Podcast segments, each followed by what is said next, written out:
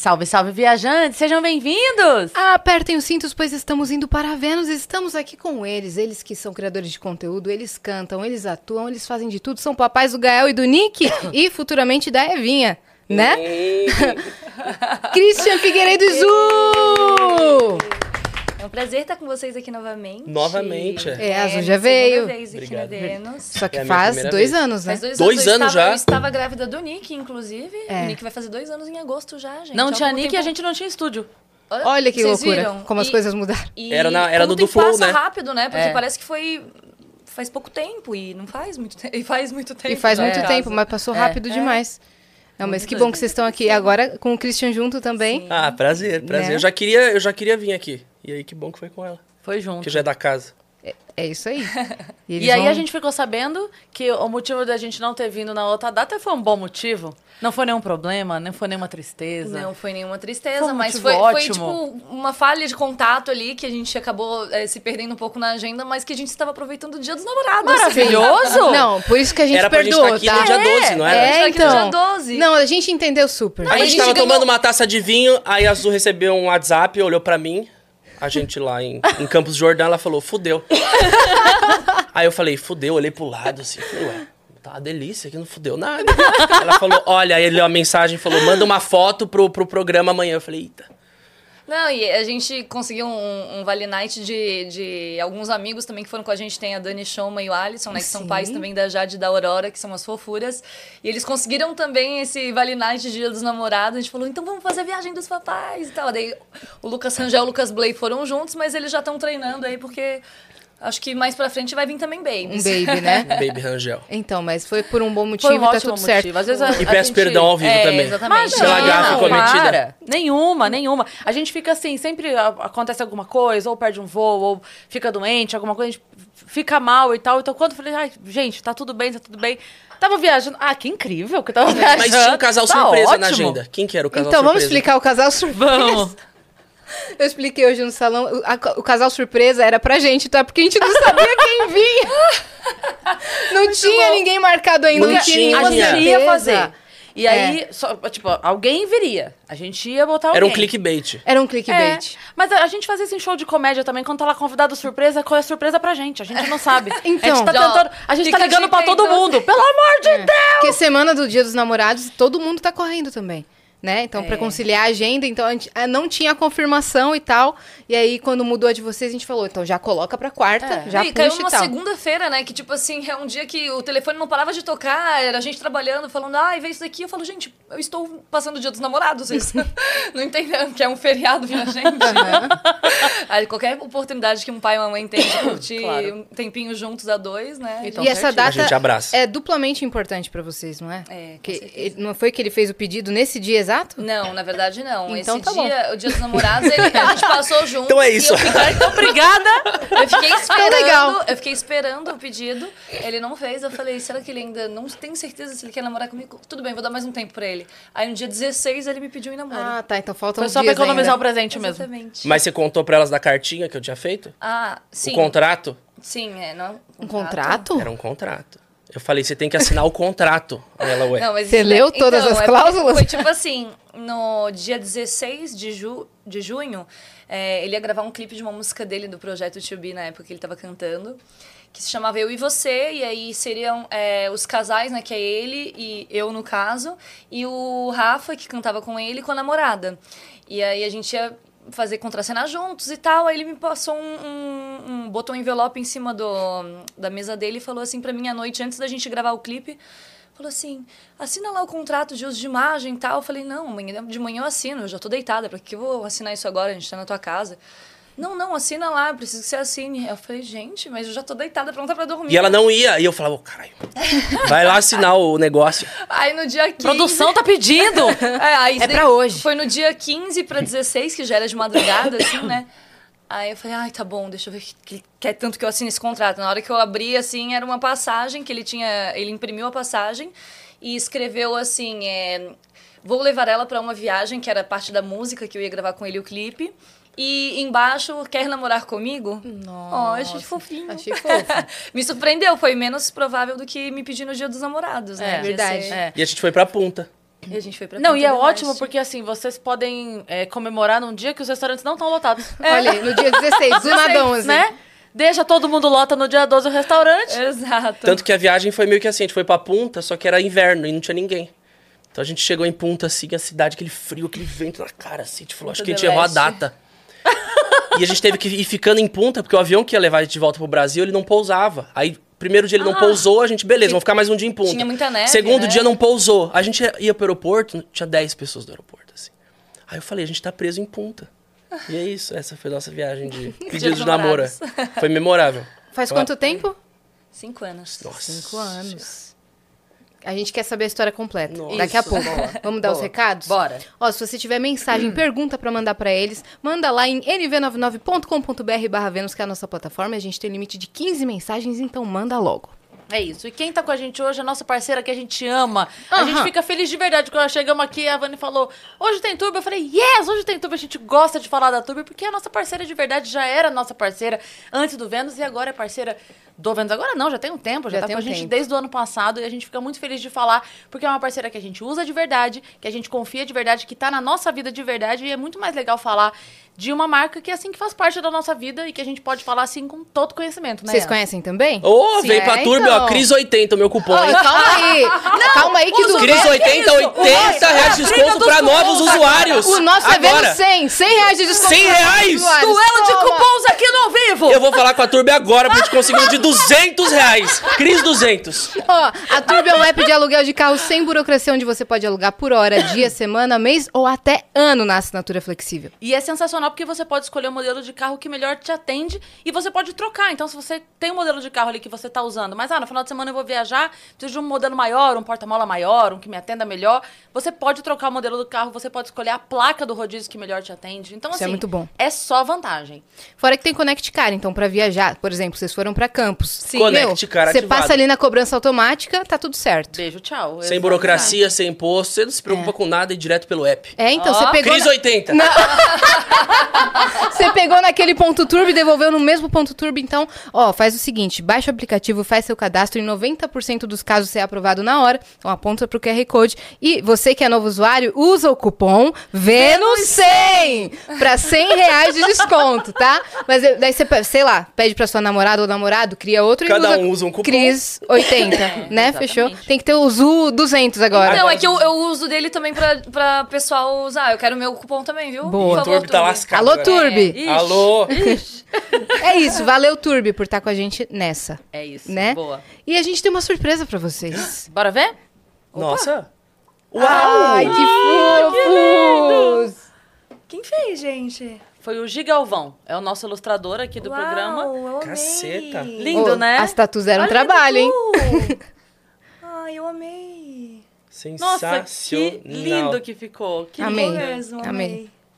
É de vocês, tá? Vocês vão receber em alta qualidade. Ah, é? um presente. demais. e a galera que tá em casa pode resgatar gratuitamente pela plataforma também. Boa. Qual que é o código, Tainá? Criso. Criso. Crisu. É o Criso. chip. É o chip. Você tem 24 horas, então corre. Porque ficou lindo demais esse Lindo, emblema. lindo, amei. E aí, Se gente? receber em alta qualidade, pode fazer o quadro do É, tamanho a gente vai fazer, a gente adora, a gente tem uns quadros lá em casa. Sensacional. Ficou fofo demais, né? Vamos colocar lá. Já perguntaram pra gente assim, ah, por que vocês não entregam? Né? A gente poderia fazer, mas é que às vezes, tipo assim, imagina eu dou um, um porta-retrato, você pensa assim, puxa, eu queria plotar e botar na cama. Ou eu entrego um quadro grande e fala, puxa, eu só queria um detalhezinho pra botar em cima da minha mesa. Então, a gente Vocês entrega arte, a arte pessoa faz o que aberta. quiser. É isso Exato, mesmo. é, É isso isso. mesmo. É E isso. já vou colocar de plano de fundo no meu celular também. Ficou muito Ó. fofo, ficou muito O fofo. seu olhão lá. O olhão. Adorei. Adorei, adorei. As tatuagens estão muito massa. Estão. Aham. E, gente, vocês estão em que fase agora? A mudança já, já acabou? Vocês estão na reforma? A gente vive em mudança. né? A gente vive em A reforma. gente tá falando com uma sequência de casais essa semana de mudança, É, né? todo mundo tá em mudança. Gente, eu não Isso é sei bom. o que acontece, porque assim, eu sempre tive esse esse desejo, essa coisa intensa assim de mudanças, não só de casa, mas de visual, na vida, de, sei lá, mudar totalmente meu estilo de vida, sei lá, tô comendo um monte de porcaria, de repente eu falo: "Não, agora você fitness" e sou bem fiel àquilo. Então são muito de fases e momentos, mas parece que quando eu conheci o Cris, isso potencializou, porque ele também tem essa necessidade assim de, de novos momentos, novas histórias. E a gente falou, então vamos agora comprar uma casa pra gente reformar, que a gente ia construir, né? Uhum. Só que a gente ficou com uma preguiça, falou, putz, do começo vai demorar muito, né? A gente sabe o quanto que leva é, essas obras, assim, que sempre tem uma surpresa, né? O terreno não tá preparado, aí tem que preparar, aí tem que subir não sei o quê. A gente falou assim, vamos fazer o seguinte, vamos pegar uma casa pronta e a gente reforma só o que a gente quiser. Uhum, Ah, lá tá. quebrando a casa inteira. Vamos fazer a cronologia das casas de vocês? Tipo, desde a primeira que vocês moraram? Só pra gente entender. Vamos. Porque eu lembro que vocês já construíram uma, não faz muito tempo. Aí vocês mudaram pra outra, não, é- não foi mais ou menos isso? Vocês não. reformaram uma, que Reformamos. tinha até o seu estúdio, né? E depois vocês foram pra uma mais afastada, Isso. Né? Que é atual. Que, que é a atual. Aham, que a gente vai mudar agora esse segundo semestre. Que vai mudar. Ah, tá. Vocês estão reformando pra mudar. Aham. Então explica pra galera entender mais ou menos. Meu arquiteto que adora, né? É, ele adora mesmo, né? É. Não, mas agora a gente tá ele com uma um galera Fusca muito boa. quando começou a trabalhar com você. Agora ele já tocou de carro quatro vezes. E ele fala assim: não, vamos mudar, Levou mudança a é família bom. pra Ele não tira Disney. nem férias, né? Vai engatando uma casa na outra. Não, mas é. É porque antes de conhecer Azul, eu já tava numa uma parada de mudança que eu já tava, sei lá, na minha quarta mudança. Eu conheci Azul, aí eu tinha sofrido um assalto, aí eu fui morar no AP da Azul. Aí ela engravidou, a gente falou, ó, o AP tá pequeno, a gente foi pra outro AP, aí o Gael nasceu nesse AP. Aí a gente falou, ó, acho que vamos pra uma casa. A gente foi pra casa, reformou uma casa, comprou um terreno, porque a gente falou, vamos construir uma casa, porque ela tá grávida, a gente vai fazer a casa dos sonhos, aquela casa incrível que a gente vai sair, que vai ter o estúdio de música dela, vai ter o meu, meu, meu estúdio de, de podcast, de gravação, vai ser a casa, casa shopping. E aí a gente viu que a casa shopping era um pouco complicada e um pouco cara. Ela ficou no The Sims mesmo. E aí a gente desistiu da casa shopping, vendeu o terreno, comprou a casa e estamos reformando essa casa, que a gente nem ia reformar e decidiu reformar. Então essa, é no... essa foi a cronologia de 2015 Mas pra estamos cá. muito empolgados, assim, tipo, é, essa, essa casa em específico, ela é num lugar diferenciado, assim, sabe? Porque antes a gente morava em São Paulo, né? Então, querendo ou não, tem bairros que tem um pouco mais de tranquilidade e tudo mais, mas assim, é tudo muito longe, é tudo muito, né, muito trânsito. E aí a gente foi pro interior, a gente tem uma vida agora, assim, que a gente só tem paz, sabe? Você sai pra comprar alguma coisa no mercado, você leva, sei lá, seis minutos pra chegar no mercado. Você vai a gente vai levar o Gael na escola, leva sete minutos pra levar o Gael na escola. Então, Sim. assim, é tudo muito perto, sabe? E a gente queria essa qualidade de vida. Então, assim, agora, é, essa casa atual que a gente tá nos fez muito feliz lá e tudo mais, foi que realmente fez com que a gente quisesse ficar com essa vida de interior. Mas essa próxima casa é a nossa casa que a gente falou assim: ai, não vejo hora de, de morar e acordar todos os dias aqui e ter esse visual, ouvir esse barulho de pássaro. Tipo, é muito tranquilo, é bem retirado, assim, era o que a gente queria. Que legal. É muito diferente mesmo do interior. A gente comentou uma vez aqui que parece que em São Paulo, tipo, você sai de manhã, vai no médico, à tarde você vem no Vênus. Acabou seu dia. Acabou. No Acabou. interior, você sai Oito de da manhã, passa no médico, passa na No padaria, máximo, você passa na costureira, janta. não sei o quê, passa na casa da mãe, toma um café, você chega em casa é quatro da tarde, fala, meu Deus! E É o pôr do sol maravilhoso. É. É uma delícia. Nossa, que presente. Exato. É isso, dá tempo de fazer tudo. Exato. E a gente queria qualidade de vida pros meninos e pra gente também, né? Que a gente vem muito pra São Paulo, toda semana a gente tá aqui, é inevitável, mas a gente prefere pegar uma hora e meia de estrada pra vir pra cá, pra São Paulo e fazer o que a gente tem pra fazer pontualmente, depois voltar, do que ficar uma hora e meia no trânsito em São Paulo durante o dia a dia que... No caos. No caos, com é, risco de ser assaltado, com é, risco de baterem no carro, tipo assim, é muito mais caótico aqui, né? Então a gente vem, faz nossos compromissos já corre pra casa. Boa. Bom, e você acabou de lançar um álbum, né? Sim, Que a gente tava um falando álbum. aqui no off, que eu não consegui colar no evento, que era o seu aniversário também. Sim. Como é que tá essa fase pra você com gravador e tudo? Ai, tá sendo incrível, porque hum, é, eu desde pequeno sempre soube que esse seria o, o meu caminho, assim. Eu sempre gostei muito de música e, e nunca me visualizei fazendo outras coisas, assim. É, tem aquele negócio de, ai, quando você é criança, o que, que você quer ser quando crescer? Eu falava, nossa, quero ser, sei lá, astronauta, quero ser é, veterinária. Só que, tipo assim, é porque você acaba... é, é, associando a coisas que você gosta, né? Por exemplo, ah, eu gosto de animais, então quero ser veterinária. Mas não tinha nada realmente que me movesse a fazer alguma outra profissão, assim, né? A seguir outra profissão. Mas a música não, a música sempre esteve presente eu cantava no karaokê, eu assistia os DVDs, tipo, das divas pop, então eu vivia aquilo dali eu falava assim, é isso que eu vou ser quando eu crescer. Eu já tinha na minha mente. E agora eu completei 30 anos e tive a minha estreia, né, é, com a gravadora, meu primeiro álbum. Então foi um momento assim super é, importante na minha vida. Eu acho que foi o que também é, me motivou a, a- Eu falo pro Cris que assim eu sempre gostei muito de de viver assim essas transformações e tudo mais, mas agora parece que eu tô podendo levar aquele sonho de criança como realmente uma coisa real, sabe? Que quando você é um artista independente é muito difícil de se manter e fazer as coisas sozinho. Quando você tem uma gravadora, parece que já é, existem pessoas que estão sonhando junto com você. É, tem um time, né? Tem um time, né? A galera que faz acontecer junto com você. Então eu tô super feliz, eu tô acho que no melhor momento disseram para mim, ó, 30 anos é a melhor idade. Eu tô realmente concordando, tô sentindo que é isso, porque foi agora um novo caminho que, que começou na minha vida profissional, que é o que eu realmente quero seguir, assim, tô muito feliz. E você, Cris, você tá em qual fase de criação de conteúdo? Você tá focado em mais em qual plataforma? Tá fazendo vlog? Ah, eu tô. Eu vou falar que eu tô tudo ao mesmo tempo, como sempre. Eu acho que me reinventando, assistindo, estudando. Agora eu tô né, nessa, nessa fase agora de segundo filho, a gente morando mais longe de São Paulo e tal. Tô numa fase mais é, introspectiva, de olhando muito para a carreira dela, acompanhar tipo em gravação, ver bastidor, tipo, eu não tô postando tanto, conversando com muita gente, aquela fase que você tá mais absorvendo do que né? Eu acho que no momento que ela engravidou do Gael, eu tive uma fase muito é, online de falar, pô, tô aqui, ó, tô construindo família, mudei, babá, babá, é isso, é isso, gente, valeu. Fiquei meio que um ano ali ativo. Fiz uma temporada de 120 ao vivo do podcast. Falei, beleza, agora vou encerrar. Ela engravidou de novo e eu vou viver essa parada. Aí a gente se mudou lá pro interior e veio toda essa parada do terreno e tal. E aí meio que concluí partes da minha vida pessoal para ir voltar para esse lado profissional, dia a dia, correria, tá com todo mundo depois. Então eu, eu tô meio que colocando um pezinho em São Paulo, faço umas collabs, tô com a galera, mas não tô rodando nenhum projeto. Tipo, não tô com, com agenda de podcast, segunda, quarta e sexta, dois ao vivos, um daily por dia, é, feed todo dia, Reels, TikTok, tem que fazer um tweet por dia. Não tô com agenda nenhuma. Eu tô uhum. hora que pego o celular aqui, eu com, você tá faço tá a lição do. É. Você tá respirando, né? Nossa, já, Olha, você tava falando, a gente foi fazendo assim, ó. Uhum. É, não tô, tô com isso, não tô com aquilo. Eu foi tocando uma música triste na minha cabeça. Tá e a gente pensando, eu quero não, também. Mas você falou que não tá com projeto, tem um projeto que logo mais a gente vai, vai falar, né? O livro? ah. Eu adoro que Vem aí. Vem aí. O pessoal do marketing aqui já deu uma. Aí vou até tirar o casaco. Já, até agora meu, deu até calor, né? Muito bom. Muito e o plano bom. de divulgar, Cris, eu vou até virar o celular pra baixo. Muito bom! que vai vibrar. O quê? O livro? Não, Mas é isso, tô, tô tipo online assim de plataforma, tô vivendo, tô conhecendo, estudando, é eu sou entusiasta assim, eu gosto de acho que tem eu gosto de ser parado na rua e cada pessoa que me parar me viu em alguma coisa. Nossa, pânico, puta, fantástico.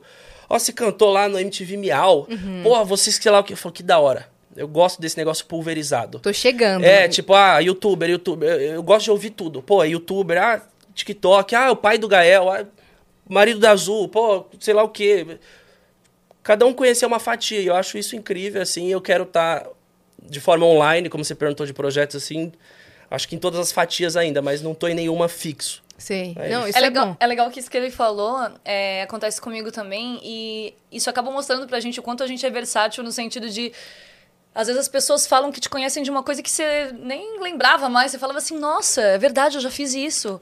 Então é muito gostoso, né? Quando você percebe que a, a tua história veio sendo, sendo acompanhada por pessoas que Sim. cada vez mais vai crescendo e a gente consegue realmente, como ele falou, pulverizar é, todas as idades, né? Todos os públicos. É muito gostoso. Tipo, Azul, te vi com jet lag no é. palco há um tempo e tal. Vi, ouvi seu álbum novo, Mãe do Gael. É, então né? teve, teve até uma mãe de um, um coleguinha do Gael da escola que ela falou assim gente se encontrou no, numa festinha de aniversário, ela falou assim: Ai, nossa, a minha filha ama ouvir as suas músicas. Aí eu falei, nossa, minhas músicas? Ai, é, da Mundo do Gael. Eu falei, gente, é verdade, eu tinha o projeto do Mundo do Gael, que eram músicas infantis. E aí a menininha começou a cantar, eu falei, nossa. Caramba. Então, assim, é, é gostoso quando você vê que a tua Sim. trajetória nela tá sendo marcada de várias formas, assim. Eu acho engraçado, eu tava até comentando isso outro dia, que é, tem muita gente que me conhece pelo Vênus e vai no show hoje porque me conheceu através do Vênus. E aí eu já ouvi algumas vezes no final do show a pessoa chegando e falando assim: Menina, você é engraçada.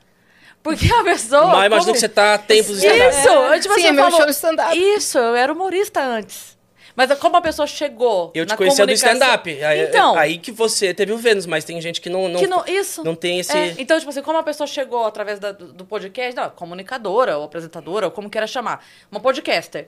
Aí vai no show e fala assim, ah, ela é engraçada. Aham. Fala, mas eu já eu tava sendo já antes. Eu postava os vídeos assim, os daily vlogs, assim, mostrava as duas vezes cantando, alguma coisa assim. Nossa, até que ela canta bem. Aí eu falei, é, mas é. Esse final, de semana ela tem um show, ela vai cantar, ela canta. A galera não sabia, achava Não, que ela ela só, era- cantava. Gente, eu ela só tava- aparecia nos daily lá, Eu assim, tava era isso. lançando, sei lá, que, número de música que eu tava lançando, e aí as pessoas falando assim. "Ah, não", E, tipo, eu sempre postei no, no Instagram também a minha rotina musical, né? Só que aí veio pandemia, a gente parou de fazer. Eu, a gente que eu digo assim, os artistas pararam de fazer show num, num geral. Então, eu foquei muito na internet, em conteúdo de tutorial, de maternidade, maquiagem, não sei o quê. Porque eu falei, eu preciso ganhar dinheiro de alguma forma, né? E É. aí eu ganhei um público muito grande nesse período que não sabia que eu era cantora. então, pra mim, foi meio confuso, assim, porque eu soltava as coisas de música e o pessoal Olha, até falava... canta. Não, falava assim, nossa, eu nem sabia que você cantava. Eu falei, caramba. Tá começando, boa sorte, né? Mas, Tá assim, tentando uma coisa nova. e- Não, e tudo, bem- é- e tudo bem, assim, eu acho engraçado só porque realmente pra você ver, né, como é, influencia o que as pessoas veem, é aquilo que elas acreditam 100%. Claro, é, não é ruim. Não é, É, ruim de não, forma é alguma. ruim. Mas é curioso, tipo assim, mas eu já tava fazendo isso antes. É, até inclusive quando é, eu fechei com a gravadora, né? A gente teve essa conversa e falou que é, eu, Zu, artista, né, solo da gravadora, eu tô começando do zero, porque, tipo assim, eu já tenho uma carreira musical há muito tempo. Já cantei com Jetlag, já cantei no Lollapalooza, no Rock in Rio, é, festivais gigantescos no Brasil, no Maracanã. Então, assim, é, foram oportunidades muito legais, né, para uma cantor- cantora independente, mas isso daí não contabiliza hoje para mim como a artista que eu sou. Para mim foi É. uma vida que eu vivi. E agora eu tô vivendo uma nova vida do zero. Porque a gente às vezes fica com isso na cabeça, né? Ai, já fiz tal coisa de tal magnitude, tipo, tão grande. E aí, às vezes, não tem ah, uma resposta com um projeto autoral, então eu não, não crio expectativas, assim. Eu só faço realmente de coração o que eu gosto de fazer. descobrir qual, qual é a sua identidade sonora, sobre o que, que você vai falar, e o conceito Exato. do álbum. É toda uma nova experiência, né? Que você tem que focar ali. Mas vocês falando de pandemia, o que eu lembro muito é vocês fazendo o vlog de to- todo santo dia. Eu ficava chocada com essa Todo entrega. dia, porque não falhava. E aí Muitas foi pra vezes- dois por dia. Dois era meio-dia dia. à noite. E muitas vezes você que editava, não sei se todas as vezes, mas eu via que você Todos falava. passavam pela minha mão no, no É. fim do dia. Assim, eu tô aqui trilha, finalizando e tal, e aí Aham. saía o vídeo, eu ficava, cara, como? Era insano. era Ainda insano. cuidando do Gael. Foi insano. Foi É. uma. Foi uma, acho que foi meu tipo. Foi o meu.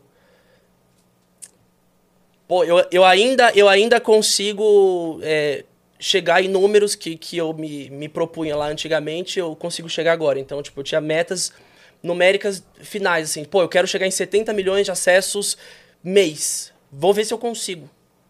E aí parece que depois que você conclui, pô, consegui, eu não vou ficar o ano inteiro nessa parada. Eu vou fazer o quanto é prazeroso. Vai ser três por semana? Então vai ser três por semana. Vai ser só o podcast? Então vai ser só o podcast. Eu me propus a isso, vi que eu consigo. Foi um desafio pessoal e foi. Porque era loucura, dois vídeos por dia. É, para mim era loucura. Tem, tem amigo meu que eu lembro que fazia quatro por dia. Pra ser saudável, É, né, também. é. Porque a gente Sei lá quantas que... lives, sei- 300 horas mês de lives. Enfim, são O coisas que eu não me sei lá, proponho mais. Acorda às seis da manhã, começa a produzir conteúdo, né? Até a noite, tipo, cinco por dia. Não, eu lembro que eu, eu abri o story do Resende de manhã, ele já tava na piscina, eu falava, a rotina do Phelps. É. Já vai, acorda de manhã, vai pra piscina, já tava gravando. Fazer 20 desafio, tá vi- Era, ligado? lou- era loucura. Loucura. A gente foi, a gente foi pra Londrina, gravou com ele. A gente foi com o Gael pequenininho Não, lá. a super gente... agenda. É, um- é- é, tipo, tudo regradinho, Ele é né? muito profissional, assim, tipo, vou entregar X, eu vou. É tudo. Uhum. Eu fui lá e absorvi, assim. Eu gosto de. Falar, pô, deixa eu ir. Deixa eu ver Eu- o Resende, deixa. O pessoal fala bastante até dessa época, né, que tinha vídeo todo santo dia. Eu vejo que muita gente hoje manda mensagem e fala assim: Nossa, eu amava tanto acompanhar o dia a dia, o crescimento do Gael. Hoje em dia eu não, não- quase não sei nada do Nick. Aí falo: É, porque também são fases, né? Tipo, se é uma coisa que não tá. é, Eu acho que tudo que a gente tem que fazer, a gente tem que estar feliz fazendo. Uhum. Não que a gente não é feliz fazendo vídeo, mas assim, é, a gente tem outras prioridades hoje em dia, né? É que vocês estavam em casa, né? Sim, É, e era a realidade pandemia, era a gente, aquela. Exato, a gente Tava precisava, fechado em casa. precisava até Não fazer tinha uma- coisa um pra- job, uma publi pra fazer, a gente tava na rotina, não podia sair também. E é isso, a gente tava reformando a casa, tinha uma câmera ali, e o canal lá, eu falei, vou rodar. Eu não, eu não faço dança, não sei dançar. A Azul até fez o TikTok na época, eu não fiz. Eu falei, é isso, é ficar na rede social, não tinha, era ver filme, Netflix, Prime Video Montar tal. coisa em casa, montar né? coisa em casa, ficar com as crianças e, e gravar. E, e- e por incrível que pareça, mais legal de tudo era que gravar já era né, no começo tudo minha profissão. Depois vieram outras coisas, lógico, mas eu falei, pô, tô com a câmera, o computador, uma equipe incrível, vou rodar, vou rodar. O, tanto que o podcast veio ali no fim ali da, da quarentena, eu falei, pô, eu tava estruturando para lançar o podcast, falei, agora, agora dá para lançar. Aí a gente chamou, lembro que o primeiro convidado foi o Condizila, tal. Eu falei, nossa, que da hora. E aí, aí começou o programa Eu Fico Louco. Aí foram 140 ao vivo. Eu falei, é. pô, agora acabou a pandemia de fato. Vou rodar coisa na rua. Quero rodar coisa na rua. Então eu, eu gosto de, assim, o que me. Pô, quero fazer isso, quero fazer esse projeto. Uhum, fazer collab e tal, fazer com collab. outros criadores. É, quero estar tá com mais gente na rua, quero estar tá com mais gente em casa. É, quero... vi que você foi pra Paulista e tal. Ah, é, fiz, eu fiz uma temporada. Falei, vou rodar quatro vídeos de. de, de é, não experimento social, é na rua, com o público, sem ser com o criador. Aí fiz quatro vídeos no mesmo dia. Aí rodei, postei também, não gostei do, do resultado. Falei, não, tá muito TV ainda, não sei se é edição, não, sou, não sei se sou eu, tá engessado, parei. Uhum. Aí agora eu vou rodar um, um, uma, uma temporada lá com a Dia Studio. Vão ser 13 episódios de um programa chamado Sente o Clima.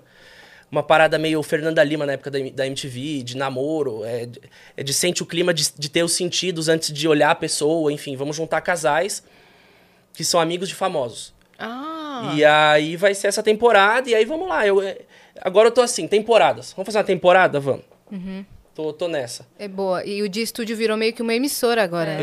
Eles estão. Tá 24 horas 24 ao vivo. Então a programação tá toda, toda nova, recheada, assim. Fiquei, tá. cara, outra. Aí eu acho que vai ser o último programa que vai rodar lá. A gente vai agora começar a gravar. E aí o meu deve rodar. Começar em julho a rodar.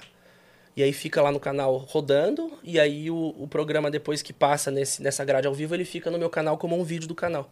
E aí o público pode assistir e tal. E é isso, aí vai ser uma temporada já de uma parada que eu fazia no canal, que, pô, em 2014 eu fazia o FAQ Amoroso, sempre teve uma, uma comunicação minha com, com os adolescentes, né? O meu, meu canal sempre foi uma pegada adolescente com o, o foco na minha adolescência e questões amorosas e tal. Então, trazer essa parada mais velha agora do que eram os meus quadros adolescentes de, de amor, vai ser massa. Vocês que são estudiosos assim do cenário de criação de conteúdo, o que, que vocês sentem? Para onde que tá arrumando aqui no Brasil, pelo menos? Você sabe? É, será que é o Christian? Para onde? É. Poucas palavras? É. Para passar para azul, rapidez é vertical, horizontal tá Tá, morrendo. Eu, em tá uma morrendo. palavra, vou falar: medo.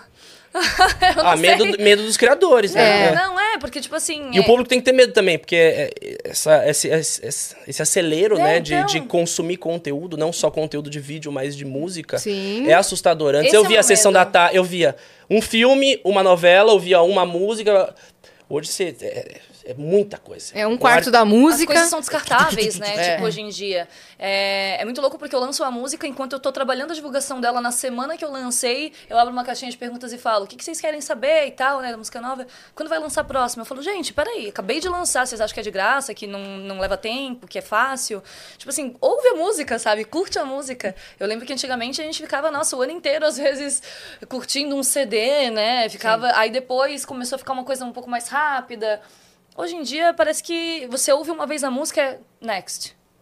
É. Então, é. é por isso que eu falo medo, assim, porque tá tudo tão acelerado, as pessoas estão com essa necessidade tão grande de o tempo inteiro tá, né, com novidades, com coisas acontecendo. Sim que a gente acaba virando uma máquina, né? Porque, assim, para mim a arte, eu faço a música porque eu amo a arte. Então, a arte para mim ela não é assim, bora, vamos fazer agora. Uhum. Tem toda uma inspiração, tem todo um momento de você sentar e falar assim, poxa, agora eu tô inspirada, eu tô com algumas coisas na minha cabeça para ir lá e fazer uma música. Aí vai gravar, putz, não gostei disso, aí regrava. Então, é um, um conteúdo assim, eu pelo menos faço uma coisa muito artesanal. Eu gravo faixa de voz por faixa de voz. Eu faço abertura, eu faço é, terça, quinta. Tipo, faço todas as vozes. É um trabalho muito delicado para se fazer, assim. Tipo, não dá para só ir lá e, e gravar. E aí chega as pessoas e não consomem o teu produto direito e já querem o próximo. E aí você faz o próximo para elas quererem já outro. Uhum. Isso vai dando desespero, é... né?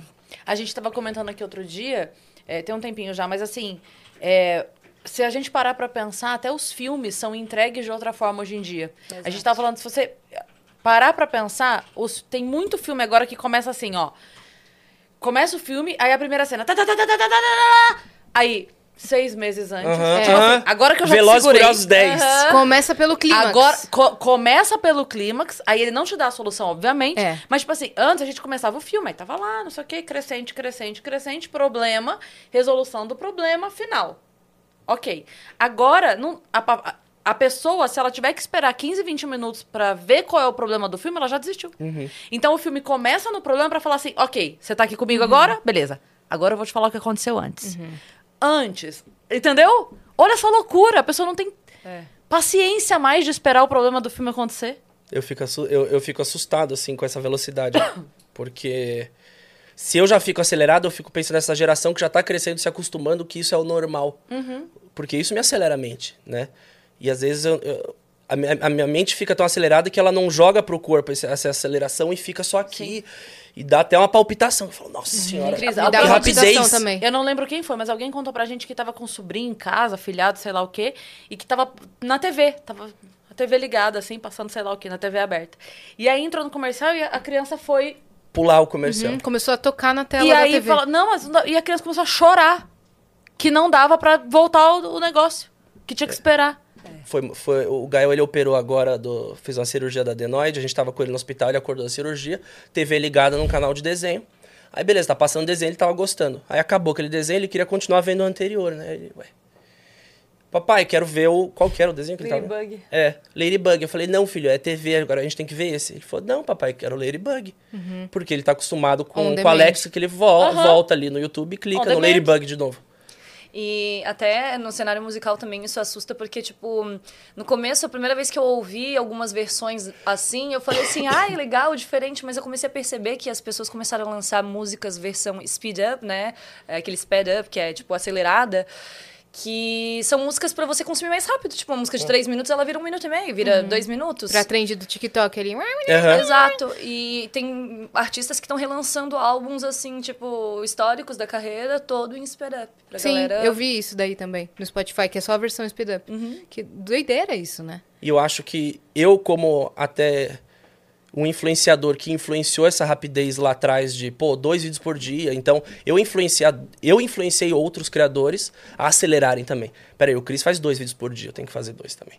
O público a consumir, mais, a consumir conteúdo mais rápido, porque o Cris posta dois, eu tenho que assistir dois. Então eu falei, pô, eu também fiz parte de- desse acelero ali, numa microfatia no YouTube, mas né, é, um puxa o outro. Aí um artista lança um álbum em uma semana, uma, uma track por dia, o outro artista fala, pô, agora eu tenho que fazer.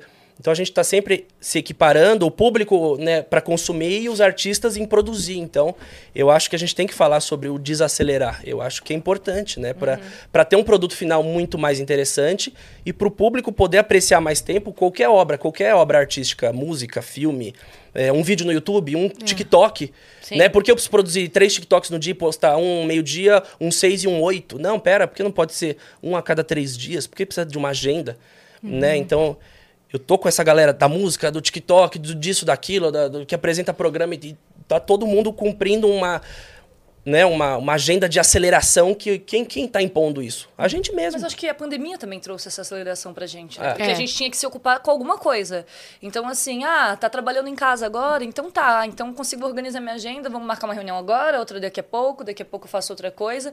E as pessoas iam se, se ocupando, assim, até pra não ficar, tipo, parado em casa, sem nada pra fazer. Que vocês sabem Sim. que quando a cabeça tá parada, vem um monte Sim. de besteira, né? Então, se ocupando mesmo. Eu acho que essa ocupação, esse negócio de estar sempre com a agenda lotada na pandemia, agora que as pessoas estão podendo sair, elas não estão, tipo, conseguindo dar conta da própria vida, Sim. assim, de tanta tarefa, né? Eu mesma sou uma, uma refém disso, assim, de que na pandemia eu acabei me, me colocando num lugar de fazer muitas tarefas que agora. Tem dias que eu falo assim, não, gente, hoje eu só vou fazer isso. E aí o pessoal, não, mas a gente precisa de uma data, de um dia. Eu falei assim, tá, então vamos fazer amanhã, que amanhã eu tenho só um compromisso. Mas eu tento não encher hoje em dia, até porque a gente sabe que, ah, vai pegar um, um carro no trânsito, horário de pico, você nunca consegue chegar no muito horário. estímulo, é muito estímulo, estímulo, também. né? Você acaba gastando mais energia. Exato. E até o cenário de videocasts trouxe um resultado que foi uma surpresa, porque um videocast dura, sei lá, em média duas horas. E é um vídeo que vai bem, que traz audiência. Então acho que até o YouTube bugou, falou: como assim um vídeo de duas horas tá, tá entregando?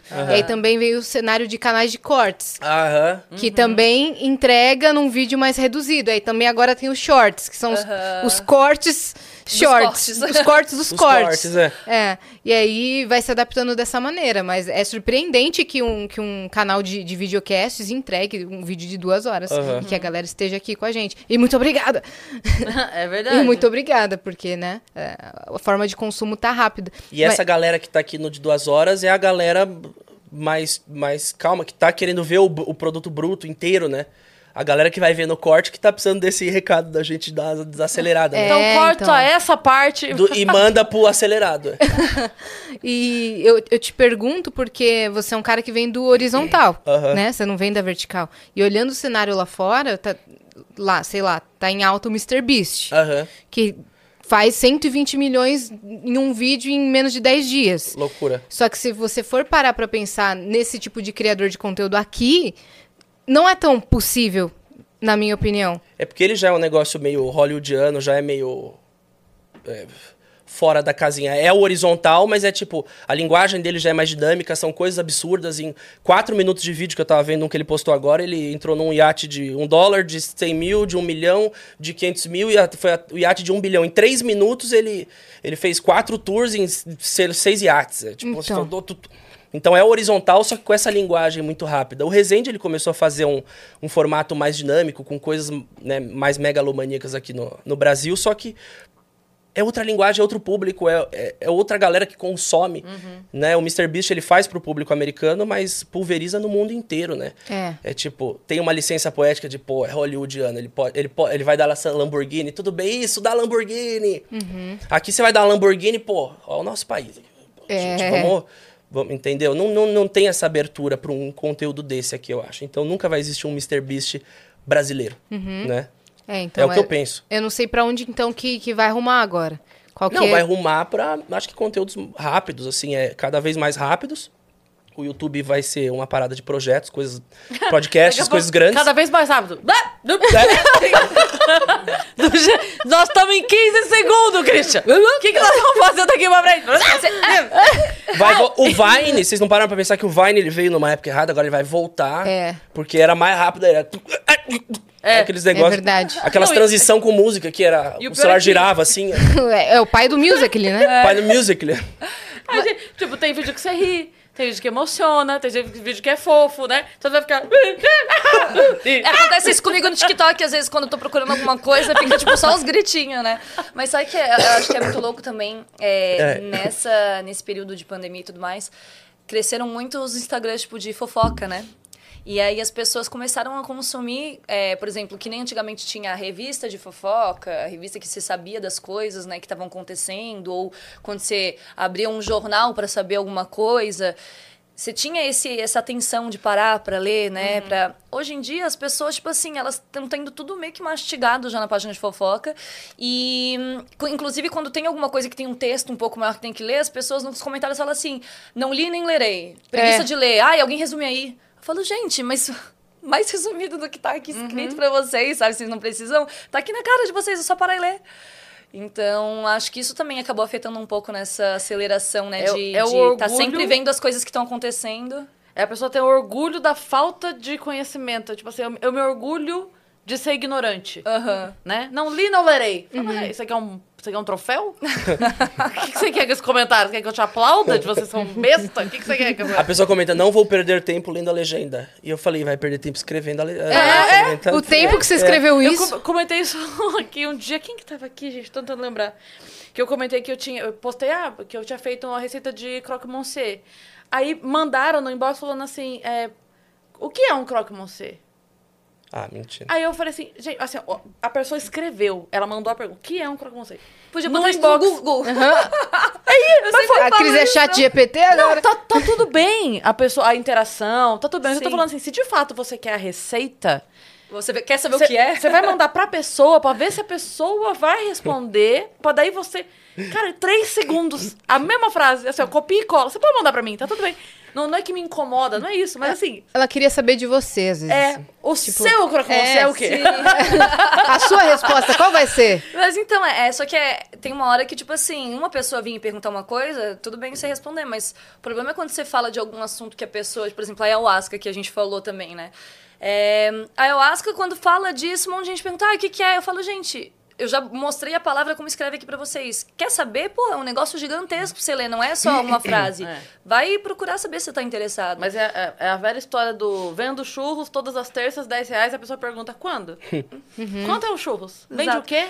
Tem lá na legenda e as pessoas ficam É. questionando exatamente o que você já explicou. Às vezes eu posto a agenda do mês, aí tá lá a lista de cidades. Aí tem lá, tipo, Campinas. Quando aí vem eu pra Campinas? Aí eu falo, você não leu a agenda, coração. Tá ali.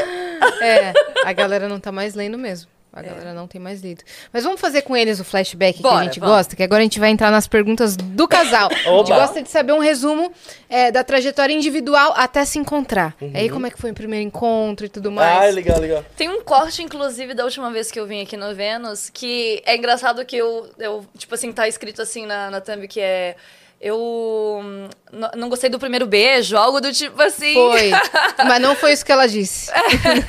não, é que a primeira vez que a gente se beijou, a gente tava meio tipo, eu peguei ele de surpresa, né? E aí- Pegou, pediu beijo, eu travei, eu falei, cara, uma boca seca, tava precisando beber uma água. Eu falei, Acho que não tinha encaixado, né? Alguma É, coisa assim. aí, Não- tipo, mas é normal meio- isso quando, a- acontecer. Quando a pessoa fala, o, o- o vendedor oferece de fazer o cartão da loja, você aceita, o cara não sabe o que fazer. Não foi assim, ela falou sim. Meu Deus, ela aceitou. Todo mundo fala, não, agora eu não sei o que, que eu faço quando alguém aceita o cartão. eu era o cara perdido. Você era o cara. Você quer o cartão da O loja? Christian, assim, Como nunca quero? cheguei nessa parte, meu Deus. Peraí que eu vou ler o formulário aqui, o que, que eu faço agora? Ela falou que era o beijo. Eu falei, água? Não, mas é, foi. Mas qual que foi a pergunta? É, da trajetória individual. Quem quer começar? Acho que, como a Azul já veio e contou um pouco da trajetória dela, e o Deixa Cris eu- ainda não veio. Deixa o Cris contar. É. Aí eu só adiciono depois as. Isso, As boa. Quando vocês se encontraram. Isso. Boa. Porque a minha memória é um pouco melhor do que a dele. então, pra esses detalhes minuciosos, né? Quando a gente se encontrou, o É, primeiro dia? Tipo assim, que página você estava na sua vida? Hum, já estava morando boa. sozinho? Legal, legal. Inclusive esse projeto que eu estou escrevendo com a Azul. É Que é isso. super secreto, tá? Tem mais detalhes do que eu vou falar agora. Mas 2017 eu tava numa fase muito é, assim, é, exaurindo tudo de, de, de, de energia de festa e de socializar e de sair com pessoas e com, né, com mulheres, enfim, de, de viver, viver a vida. E aí eu tava cansado, tava meio cansado, tava fazendo um projeto de música. É, a gente tava pensando se aquele hobby ia mais a fundo. A gente tinha feito um show no Rock in Rio Lisboa, no MTV Miau, só que eu já falei, pô, acho que eu já tô no meu eu atingi um teto, assim, é, eu, eu, teria que me preparar muito vocalmente para aguentar uma rotina de show, para chegar em outras notas, para sair um pouco de, do, desse trap, né, do, do rap, essa coisa até, né, colocar menos autotune em algumas faixas. Era, era um projeto de brincadeira que, de repente, tome, começou a tomar corpo. Aí veio um convite do MTV Miau, aí Rock in Rio Lisboa no palco digital, eu falei, vambora. Nunca não, fiz gente, show. eu tava só zoando. tá? É, era uma, era, uma, era, uma, era uma zoeira, só que eu gosto de profissionalizar tudo que eu faço. Falei, ah, se vai ter o convite, vamos, vamos montar um, um show. Vou aprender a fazer um show. E aí eu tava nessa parada de música, tava fazendo YouTube também, mas era um vídeo por mês que eu postava no Eu Fico Louco. O Daily Vlog eu tinha dado uma pausa. Tava fazendo uns projetos de publicidade, mas tava vivendo. Eu tinha acabado de me mudar para uma casa de quatro andares, pô, moleque, solteiro, morando numa casa de quatro andares, com os brothers, fazendo música. Era assim, era minha vida. Era de segunda. A segunda era isso. Acordava, fazia um som, ouvia uns beats. Meu, eu tinha um produtor musical que ia todo dia em casa. Pô, tô com esses beats. Vamos testar umas vozes. Aí ia lá pro microfone, testar, dar uma brincada, aí saía pra almoçar. E... É isso, tava vivendo. Não era sua intenção se apaixonar naquele momento ou era uma Não era minha intenção, queria? era vivências. Aí à noite, date, um date. Tá. E aí o Azul um dia comentou uma foto com meu pai. Eu tinha voltado de Miami. Tava com o Kevão em Miami. A gente voltou uma puta ressaca. Falei, nossa, cheguei, pousei no Brasil, ainda tava de ressaca. Falei, pai, vamos almoçar? Tô precisando tomar a coca e comer alguma coisa. Tô. A ressaca de dois dias de Miami. Aí ele falou, nossa, que, que gostoso, ressaca de Miami. Eu falei, é, é coisa boa, né? É, aí de voltei. Miami, a eu falei, é, tô com um presente pra você. Aí cheguei. Aí meu pai sempre me deu coisa. é, parzinho de vaso, assim, que ele falava. é. Ele comprava um pijama pra ele, dava igual pra mim, desde pequenininho. E aí eu fui pra Miami e vi uma camisa florida meio Silvio Santos, não tão Silvio Santos, mais descolada. E aí eu comprei a camisa pra mim e comprei pro meu pai. E aí eu trouxe pro Brasil, Fez uns stories. fiz uns stories, dei pra ele a camisa, e aí ela comentou, é, Que fofos. Que fofos. Aí eu falei, nossa, azul do, do jet lag. Que fofos. Aí eu cliquei, ela, cabelo raspadão. Eu falei, nossa, é, realmente é ela mesmo. Que eu já tinha visto o clipe dela, mas eu falei, ela é uma, outra parada, um mulherão que não é nem. não- não- que fofos. Eu falei, eu nem sabia que ela sabia essa palavra, fofo. Achei que ela, achei que ela não falava fofo. Alguém soletrou pra ela, né? É, toda séria. Eu falei outra parada, assim. É.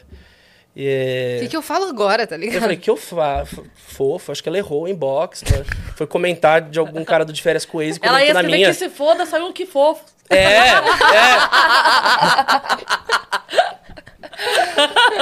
Aí eu estranhei. A boca ficou até seca. Falei, nossa. Falei, caramba, e agora? Ele tá vivendo Aí eu lembro que eu- vocês estão percebendo. Ele É, tá pensando tá voltando o nervosismo. Tá É, tá voltando. voltou. Aí eu. Eu não sei se eu coloquei aceitar a solicitação ou se eu restringi ela pra ela não ver que eu vi, porque eu falei, ah, não sei nem o que responder agora. Aí eu. Botou um emojizinho, tipo uma carinha apaixonadinha assim. Ai, foi isso? Pensei, pensei e mandei o emoji. Falei, o emoji é a melhor, melhor solução. Melhor resposta. Melhor resposta. Porque vai mandar um kkk, fala, pô, ele ri kkk, é ruim. É até- Rio da minha resposta. É, kkk é muito ele é muito dos memes, é, É. kkk. Obrigado, Ha, ha, nossa, ha, bobão. Bobão. Risos, tiozão. Puta, aí eu falei, não vou falar nada. Daí eu mandei um emoji. E aí a gente começou a conversar lá pelo Instagram, depois. Aí linkou, eu falei, pô, tô fazendo música, da música, falei, qual que vai ser meu link com ela? Faz música eletrônica, rotina de show, estúdio, de férias com ex, os caras, seis pack de, no abdômen. Falei, é outra rotina, é outra rotina, academia, suco detox verde, whey, eu, falei, é outra, bem- ela é tá em eu outra vida. entrar Eu tava aqui. bem nessa Eu tô vibe. acordando 11 horas da manhã e... Ela é tão eu interessante, eu aqui puxando o muro, né? O que, que eu faço agora? Acordava 11 da manhã, ela já tava vivendo desde as 6, estúdio, academia, suco detox, ovo, sei lá o quê. Eu falei, nossa, vou até, até dar uma acelerada aqui na minha vida, essa, esse, esse story dela. Foi um chacoalhão, né? E aí eu fiquei. Depois que ela me mandou aquele. eh, O bonitinho, eu mandei o emoji e eu fiquei meio que stalker dela. Acho que eu passei o quê? Eu Até não a gente sabia sair. desse é, detalhe. tô revelando. You? Não, fiquei estudando. fiquei estudando música, bababá. Falei, legal, qual é o meu approach, primeiro encontro. O Cris falando. Vou aqui, eu não vou estava aqui." de boa na minha vida até aparecer você. Nova temporada. Qu- Quando lançou Yu, Nova eu vi sempre, eu temporada. falei, nossa, Por Ele sempre Sim. gostou muito de You, eu entendi agora o porquê. Porque É. ele se, Se identificava. identificou, e o né? pior é que esse cabelo com esse boné e o moletom. É aqui, assim, ó. É aí, ó, aí, ó. É. E eu me apaixonei por você. Não, eu ficava, eu ficava olhando, Por que, Zu? Por que você tem que ser tão talentosa e legal? Deixa eu ver quem está comentando nas suas fotos. É. Ele não Nossa. te merece. Esse Eu sou o Joe Pena. linda, ele vai... De Yu, eu sou o Joe. Eu sou o Joe. Que horror. Não, é, mas sem a parte de prender na jaula e, E sem todo o matar, resto da né? série. É, e matar. Mas maneira nos comentários nas fotos dela. Por via Mas- das dúvidas, escreve que linda! Ótimo casal vocês fazem! Mas foi isso aí. Aí eu dei uma de Joe, fiquei vendo o lifestyle dela, porque eu falei, a gente vai se encontrar no final de semana? É, a gente tentou se encontrar uma primeira vez, aí eu tava em estúdio e tava meio atrasado, que eu tava fazendo umas E eu inventei o poker. E aí eu falei assim, ah, então hoje é... Você acha que rola mais tarde e tal, porque eu não tô conseguindo? Ele falou assim, ah, então vamos marcar outro dia, porque hoje eu tenho poker com meus amigos.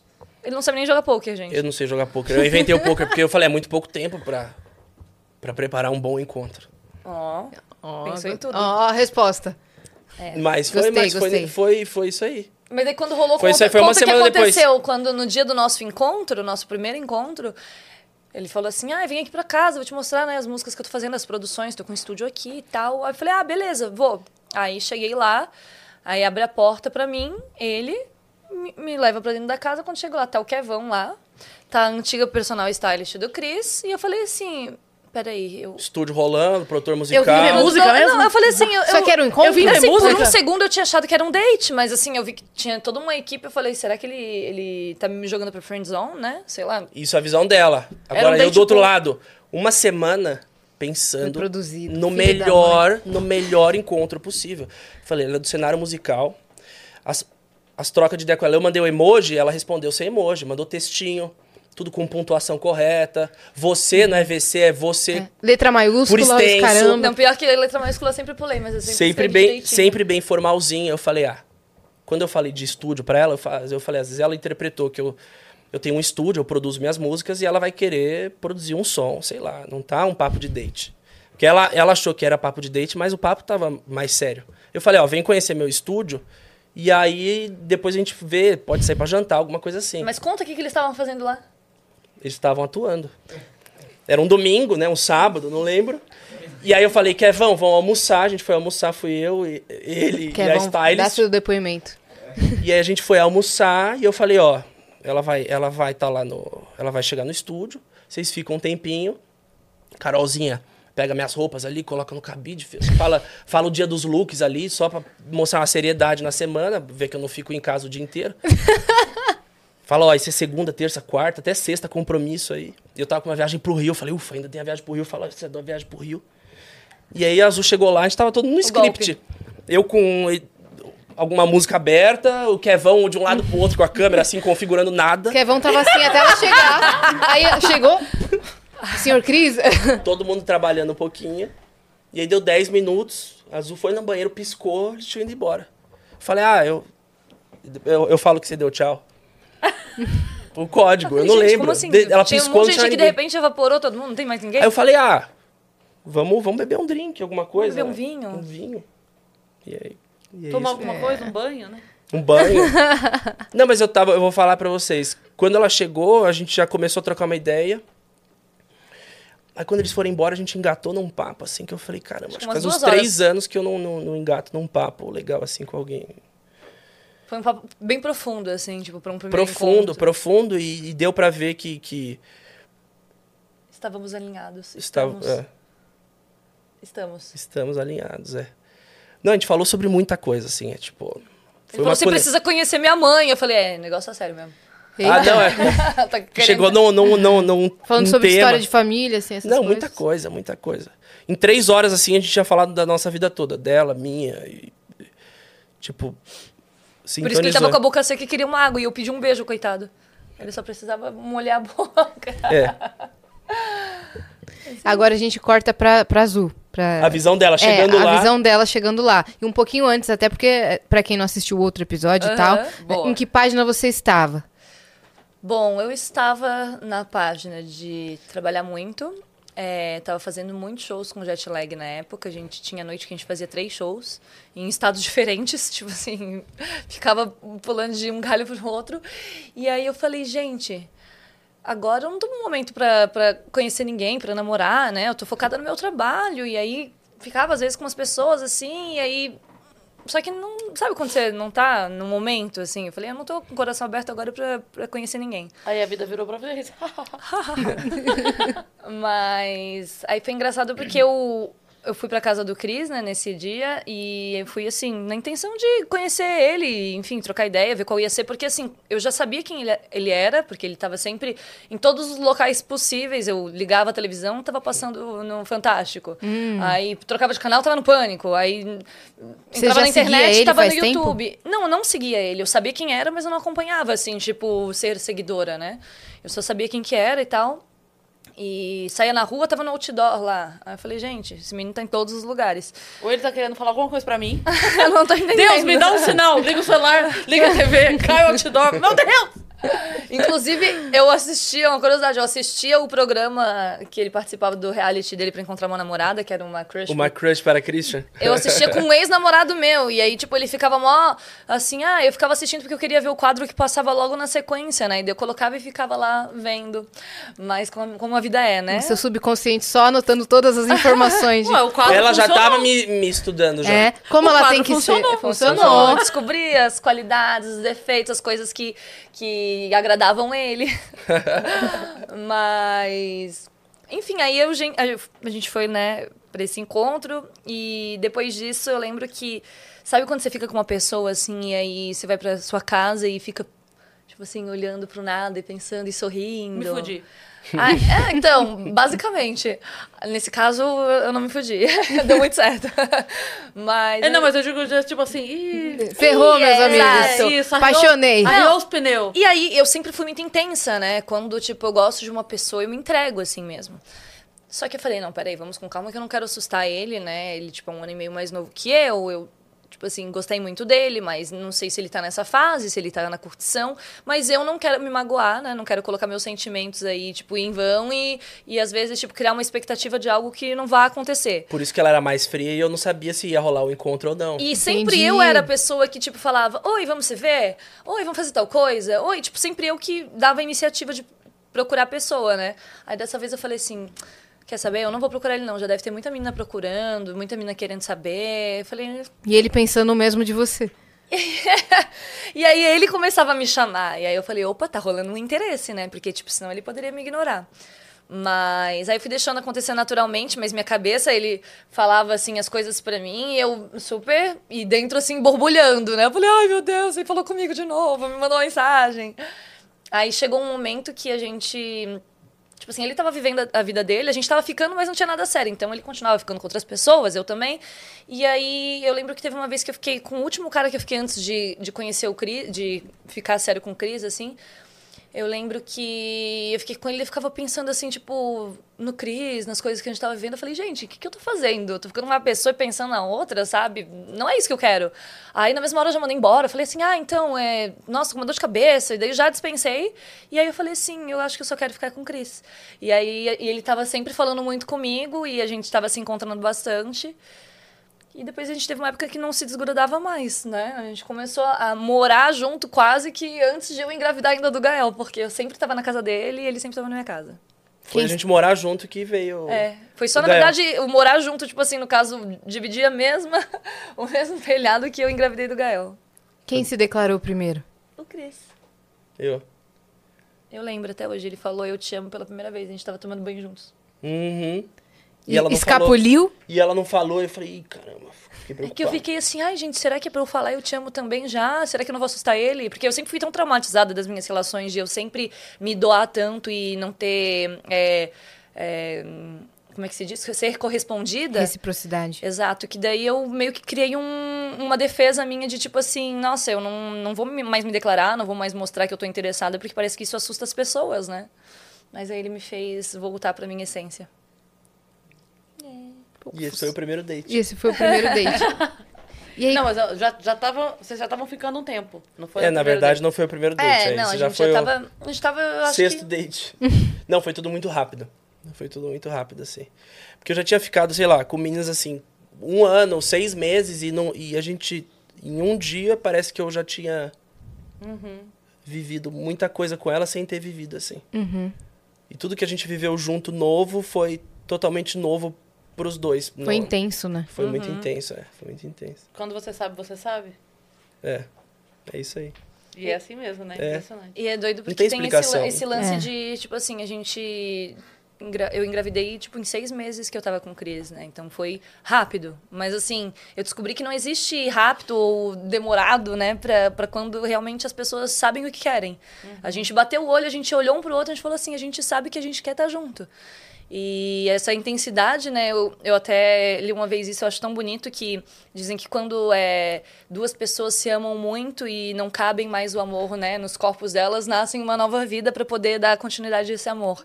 Então, é basicamente isso que eu sinto, assim, a gente tinha tanta, tanta potência ali de amor que quando a gente juntou os dois, veio nossos frutos desse amor que foi o Gael e o Nick. E... e... Aí, Ah... Ela tá grávida. Não, mentira. imagina, ah, agora já era, vai sair esse corte. Já era. E ela tá com gases. Mas qual- como foi o momento em que vocês descobriram que vinha o Gael? Que deu positivo? Eu Vocês- descobri antes que ele. Aham. Eu descobri antes que ele, eu falei assim, não vou contar, vou fazer uma surpresa, né? Ele é youtuber, vou fazer um vídeo pro YouTube, como é que eu não vou fazer um vídeo contando pra ele? Só que aí eu fiquei pensando, como que eu vou fazer esse vídeo? Eu quero fazer um vídeo muito especial. Eu tenho, eu sou ariana com ascendente em virgem, né? Então eu sou muito perfeccionista, tipo, eu deixo de fazer as coisas se não for pra fazer bem feito. Aí eu fiquei pensando num plano, o que que eu vou fazer. Só que nesse meio tempo que eu estava pensando nesse plano, eu um dia tava fazendo café da manhã, tava é, fazendo uns ovos lá na cozinha, e aí a minha gata tava mexendo no lixo que eu tinha acabado de tirar, assim. Eu fui espantar ela, só que o chão, eu não sei, es- tava escorregando, tinha um tapete, assim, eu escorreguei e tava grávida, né? E na hora que eu fui cair, pra não cair de bunda, assim, né? Eu escorreguei ia pra trás, pra não cair com a coluna, assim, pra trás, eu apoiei o braço. E no que eu apoiei o braço, eu eu luxei o meu, meu osso do ombro. E uma dor, gente, uma dor. E aí eu chorava porque falava, meu, eu pensava assim, meu Deus, eu tô grávida. Eu caí no chão, será que eu perdi o bebê? Mil coisas, E meu né? ombro também tá doendo. Hormônios, um monte de coisa. E meu braço tá doendo. E eu chorava. Só que, tipo assim, tava doendo meu braço. Mas eu jamais choraria do jeito que eu chorei por conta da dor no braço. É porque eu tava muito é, preocupada com tudo que tava acontecendo, né? E ele não sabia. E aí, nessa época, a gente tinha dois apartamentos, um de frente pro outro. Era Ah. meu apartamento que eu morava e aí, como era muito pequeno, ele pegou o apartamento porta com porta, assim, de frente. E aí ele tava lá com, o- acho que era arquiteto na época, né, que tava arrumando o negócio, instalando persiana. Aí, na hora que eu, aí eu não tava conseguindo abrir, né, a, a porta, botar a senha nem nada, eu só comecei a bater. Na hora que ele abriu, eu chorando aos prantos, ele super apavorado. Meu Deus, o que, que aconteceu? Eu falei, ai, eu caí no chão, ai, preciso ir pro hospital agora. Ele, não, mas calma, mas como assim? Tipo, você caiu no chão, o que aconteceu? Eu falei, eu preciso ir pro hospital. Aí, e o cara tudo ali junto, eu falei, como é que eu vou falar na frente do cara? Esse não é o momento que eu queria contar pra ele minha gravidez, né? Como é que eu vou falar que eu tô grávida na frente do nosso arquiteto nessa situação? Só que aí, quando ele falou assim, tá, vamos pegar um táxi então. Aí na hora que a gente entrou no elevador, que tava só eu e ele, aí eu olhei assim no elevador, tipo, que tava só nós dois, eu falei, esse é o momento, porque eu preciso entrar no hospital e ir direto pra emergência pra preferencial, porque eu tô grávida. E aí, e como é que eu vou contar isso no hospital também, né? Eu contei no elevador pra ele, mas gente, esse menino, eu olhava pra ele no no, no espelho, ele ficou verde, ele ficou laranja, ele ficou roxo, ele ficou assim, todas as cores, sabe, Tudo em desenho, 30 segundos. desenho animado que tipo a pessoa ela mudando de cor assim, de forma. Eu olhava pra ele e ele ficou assim, ó, em choque. Aí eu falei, puta que merda, que situação. Eu até pedi desculpa antes de contar. Eu falei assim, me desculpa, não era assim que eu queria te contar, mas eu tô grávida. Ele, hã? E travei. Aí eu fiquei olhando meu reflexo no espelho. É, Não sei, era um filme passando na minha cabeça. Você pai. Você, pai, é. É. Foi, foi muito louco. Mas foi muito louco porque, tipo assim, é, a forma que foi contada foi meio assustadora pra ele. É, depois começou a cair um pouco a ficha, mas, tipo assim, não foi um susto de, tipo assim, fudeu, sabe? Cara, não mas- sei mais o que eu quero Não, fazer. foi um susto de, Foi um susto de, tipo assim, meu Deus. Vai acontecer. Eu- de preocupação Assim, também. eu De, ela caiu, que eu ia perdeu ser o pai, bebê. Mas, tipo é. assim, agora. É, fui pego de surpresa, assim. É real, sabe? é real. Mas você queria tanto uma câmera gravando que você teve, né? Do elevador. É verdade. E aí fomos pro hospital e eu achando que tinha perdido o bebê, que, que... Você Eu acabou de acabado de- descobrir que existia. Então eu tava travado. Eu falei, meu Deus, e, e agora? Não, e eu Né? fazendo os exames, fazendo tudo, e ele no telefone falando com a mãe dele, com o pai dele. Eu falei, gente, mas também não era pra contar assim. mas aí ele ficou desesperado, né? Ele falou, meu Deus, como é que. Pra quem que eu vou contar? Eu preciso contar pra alguém. Primeira E aí? pessoa acho que foi minha mãe, depois meu pai. E como foi a reação? Me liga depois que ela sai do raio-x. Basicamente isso, porque eu falei, "Ah, eu tô aqui no hospital, mas como assim? Que hospital? Não, ela caiu no chão, mas ela acabou de me contar no elevador, que sei lá o quê. Então eu já fui ligando, passando todo, todo o briefing já. E aí depois ela saiu, o cara falou, tá tudo certo, o médico falou, tá tudo ok. Tá. Aí eu falei, ufa. Aí liguei, saí, a gente foi tomar um café da manhã. Aí você ligou contar de novo, né? Aí eu liguei pra todo mundo, falei, ó, tudo certo, é isso. E a gente foi jantar na casa do pai dele, né? É, fomos comer uma pizza e aí eu lembro que na época eu tava sendo cotada pra um reality é, da MTV fora do país. Eita. E aí ele já tava mó assim, ai, não, não vai. Porque, tipo assim, eu não tava grávida ainda quando foi o convite, né? A gente tava se conhecendo. Só que foi, assim, um processo que demorou bastante. Aí tinha as reuniões com o pessoal lá de fora e é, ficava esperando, eles estavam montando o cast. Então, assim, foi alguns meses que demorou pra isso acontecer. E eu tava esperando a resposta pra ver se ia rolar ou não. Mas, assim, eu tava super disposta a ir. Só que eu teria que passar, se eu fosse pra eu ganhar, teria que ficar três meses fora. E esse daqui, tipo assim, ele não queria falar pra eu não ir, mas ao mesmo tempo dava pra perceber que ele não queria que eu fosse, né? E no dia que a gente tava no jantar lá comendo a pizza, que a gente contou pro pai dele pessoalmente, é, eu recebi uma mensagem da diretora na época do, do, do programa aqui no Brasil, falando: Você foi aprovada. Putz.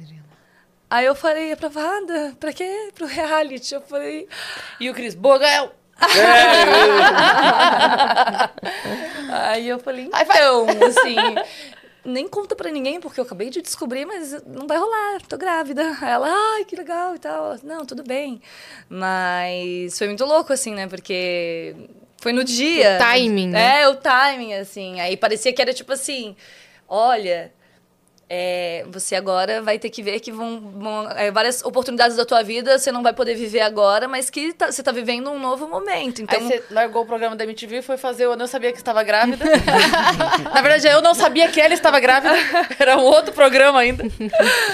Mas foi muito gostoso, assim, porque sempre eu falava pro Cris, assim, que eu nunca fui daquelas de pensar em casar, ver Grinalda, aquele sonho, sabe, de ser noiva, de... Mas eu sempre quis ser mãe. Sempre tive esse instinto muito maternal, sempre cuidei das minhas amigas, eu... eu sempre gostei de, tipo assim, ah, todo mundo ficava bêbada, ficava bêbada, mas eu era a única bêbada consciente que ajudava a segurar o cabelo, a levar pra casa, dar banho. Então, esse lance, assim, de querer cuidar sempre teve muito presente em mim. E aí, quando a gente descobriu a gravidez, eu fiquei super empolgada. Eu falei, ai, finalmente. Só que aí vem a saga da Evinha, né? Todo mundo, ai, a gente vai ter uma menina, vai ser a Evinha. No dia que eu contei pra minha mãe que eu tava grávida, a minha mãe chorou horrores, ficou super emocionada. E ela tava, na época ela trabalhava, tipo, viajando com carro, assim, e ela parou numa loja. E eu falei, mãe, eu acho que é uma menina.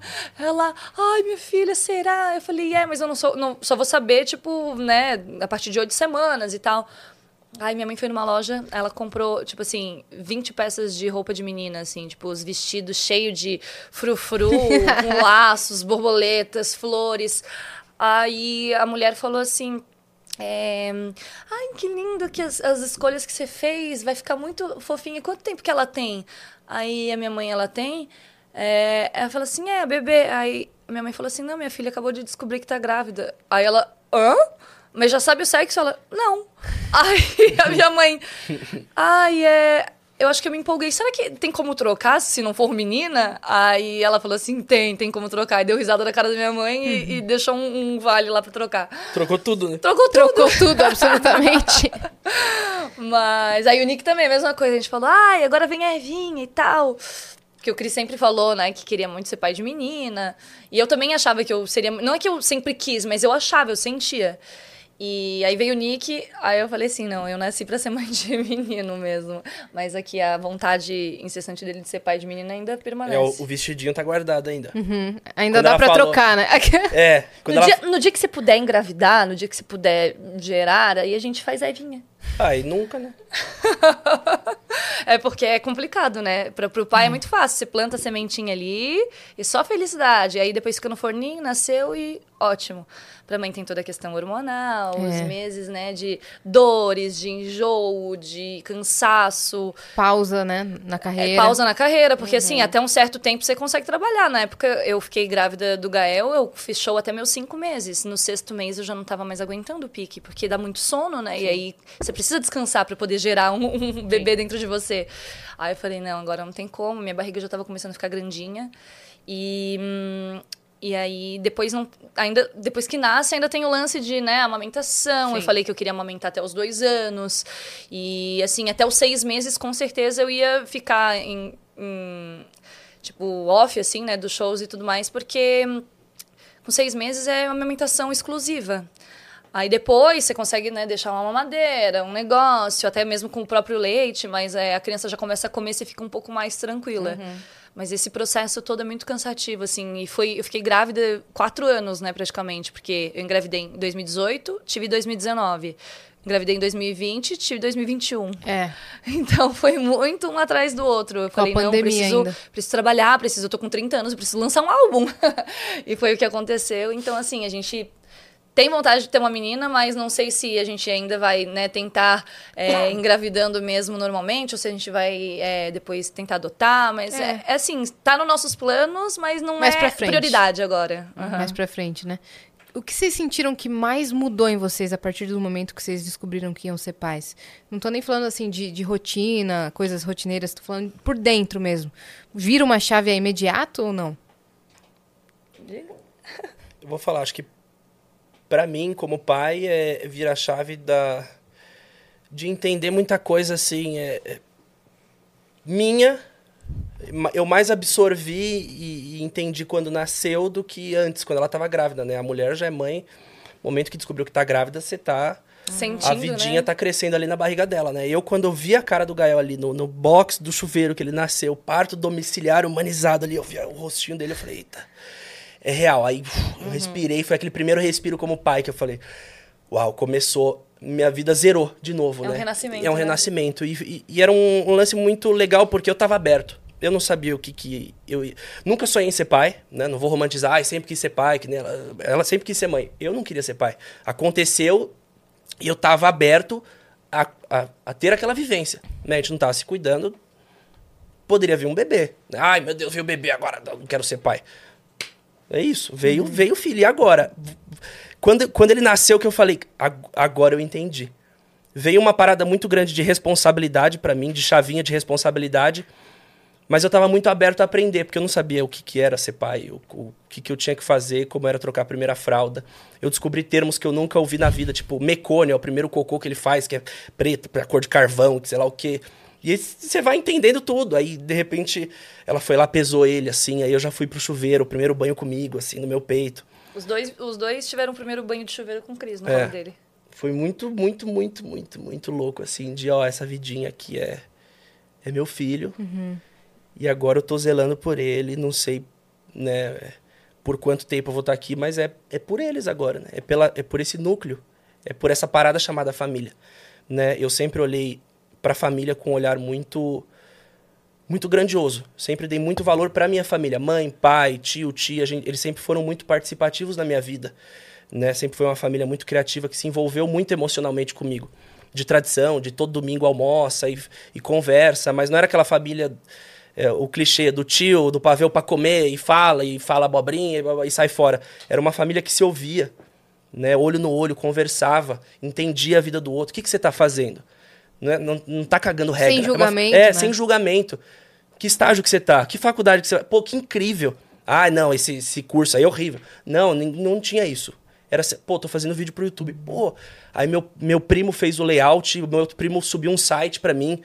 O outro primo, meu pai fez a camiseta do canal Fico Louco quando eu tinha 14 anos de idade. Era uma família participativa, Caramba. Que né? demais isso. Aham, Onde meu pai vivem? desenhou. O que comem? Né? E aí eu entendi, eu falei, pô, agora eu vou ter meu núcleo. E eu quero fazer esse núcleo o mais incrível possível pra eu juntar com esse outro núcleo, que é a minha família também. E assim a gente vai formar uma grande família. Eu me sinto é, calmo. Eu, eu sou uma pessoa ansiosa. Quando eu saí da casa da minha mãe, eu fiquei mais ansioso. É, a internet me deixou mais ansioso. Muitas coisas me deixaram um pouco mais eufórico. Quando o Gael nasceu, é, veio uma paz interna, uma tranquilidade.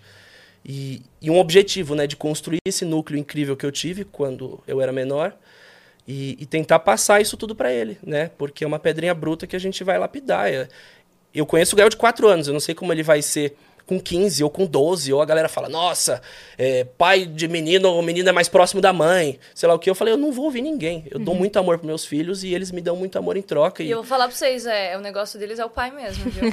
Eu chego lá, ai, filho, tu é papai, papai. Eu falei, é mamãe, não é papai, mamãe.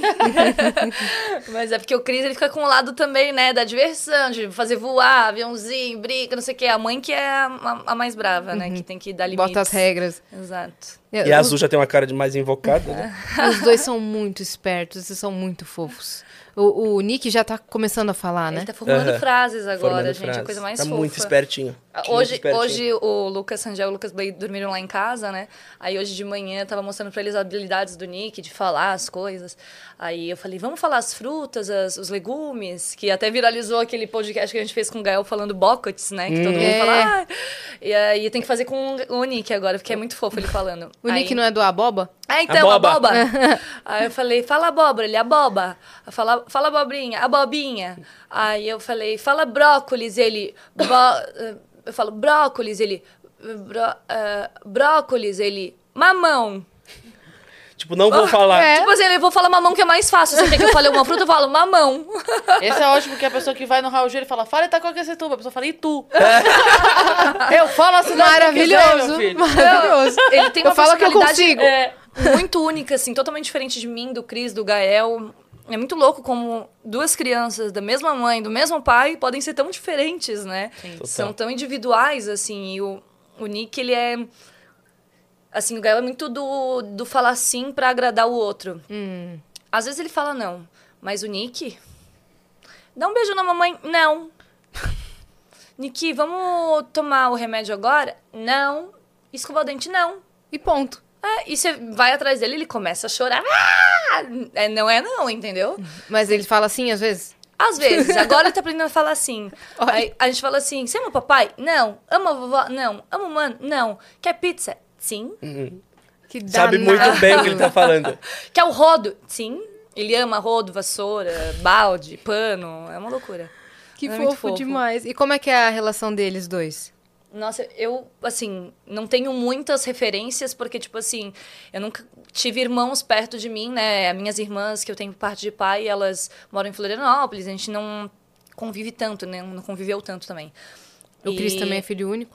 Não, tem uma irmã mais sete anos mais velha e irmãos que já tem quase 50 já, então é outra idade, assim, eu sou o caçulinha. Próximo, assim, você também não teve Também essa... não tive. Mas, assim, a referência que eu tenho, no caso, pra mim, é os dois. Então, eu vejo os dois e eu falo, ai, que lindos, né? Eles são tão carinhosos um com o outro. Mas as pessoas que chegam lá em casa falam assim, gente, eu nunca vi isso, assim, irmãos serem tão grudados. É óbvio que tem um momento ou outro, principalmente quando o Gael tá com sono, ou, né, rola aquelas faíscas de tipo, ai, não, é meu, ou ai, puxa, empurra, tipo, aquelas coisinhas assim de irmão, mas na maior parte do dia, os dois eles não conseguem ficar longe um do outro. É um pe- pedindo maninho, o outro indo atrás e dá abraço, dá beijo. O Nick agora ele tá mais carinhoso, assim, no começo o Gael é taurino, né, muito amoroso. Aí ele chegava, queria dar beijo, queria dar abraço. O Nick, nhau, nhau, e aí começava a briga porque o Nick não queria. Agora o Nick, tipo, abraça ele, acorda, a primeira coisa que ele pergunta, Mani? Que é o maninho. Mani? Aí ele quer acordar o maninho, eu falo, não, deixa o maninho dormir. Ele, maninho? Mas é muito fofo, assim, a relação dos dois. E é o que eles têm dentro de casa, né? Criança é esponja. É, eu e o Cris, a gente sempre trocou muito carinho, assim, perto deles, de se abraçar, de estar junto, de falar eu te amo. É, o Gael sempre falou eu te amo pra gente. Então, eles estão num ambiente de muito amor, né? Eu acho que não poderia ser diferente.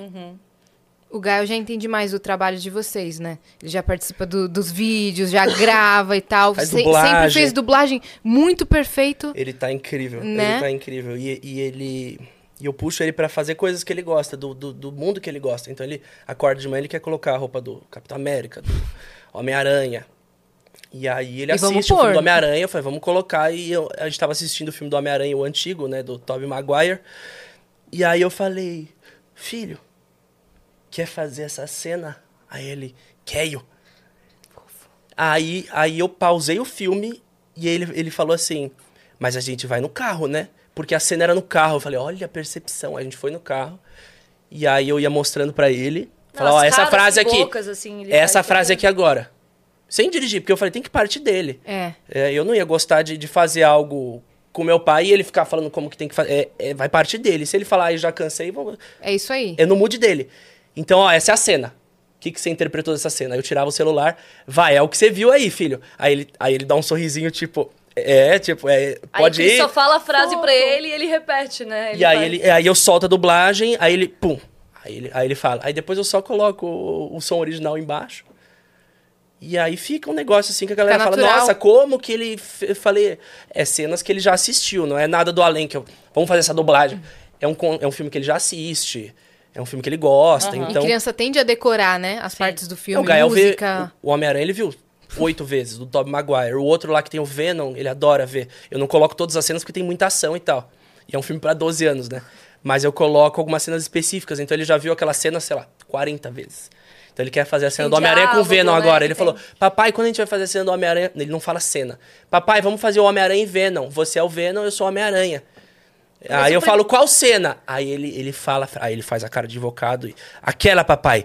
Bob Peter É Parker. que ele fala, tem que fazer esse, do lagarto. É, é essa que ele pede sempre. Nossa, mas ah, é o- não é o Venom, é o lagarto. É o lagarto. O Lagarto. pega o Homem-Aranha e aí vai tirando a máscara dele assim e fala: Pobre Peter Parker. Ele faz com essa sem voz. pai, sem mãe. Ele faz isso. E ele repete essa Sentiu, frase inteira, sozinho. sentiu. Às vezes ele chega pra mim e fala: Pobre Peter Parker. Aí eu olho assim, aí tá ele assim, ó, imitando o lagarto.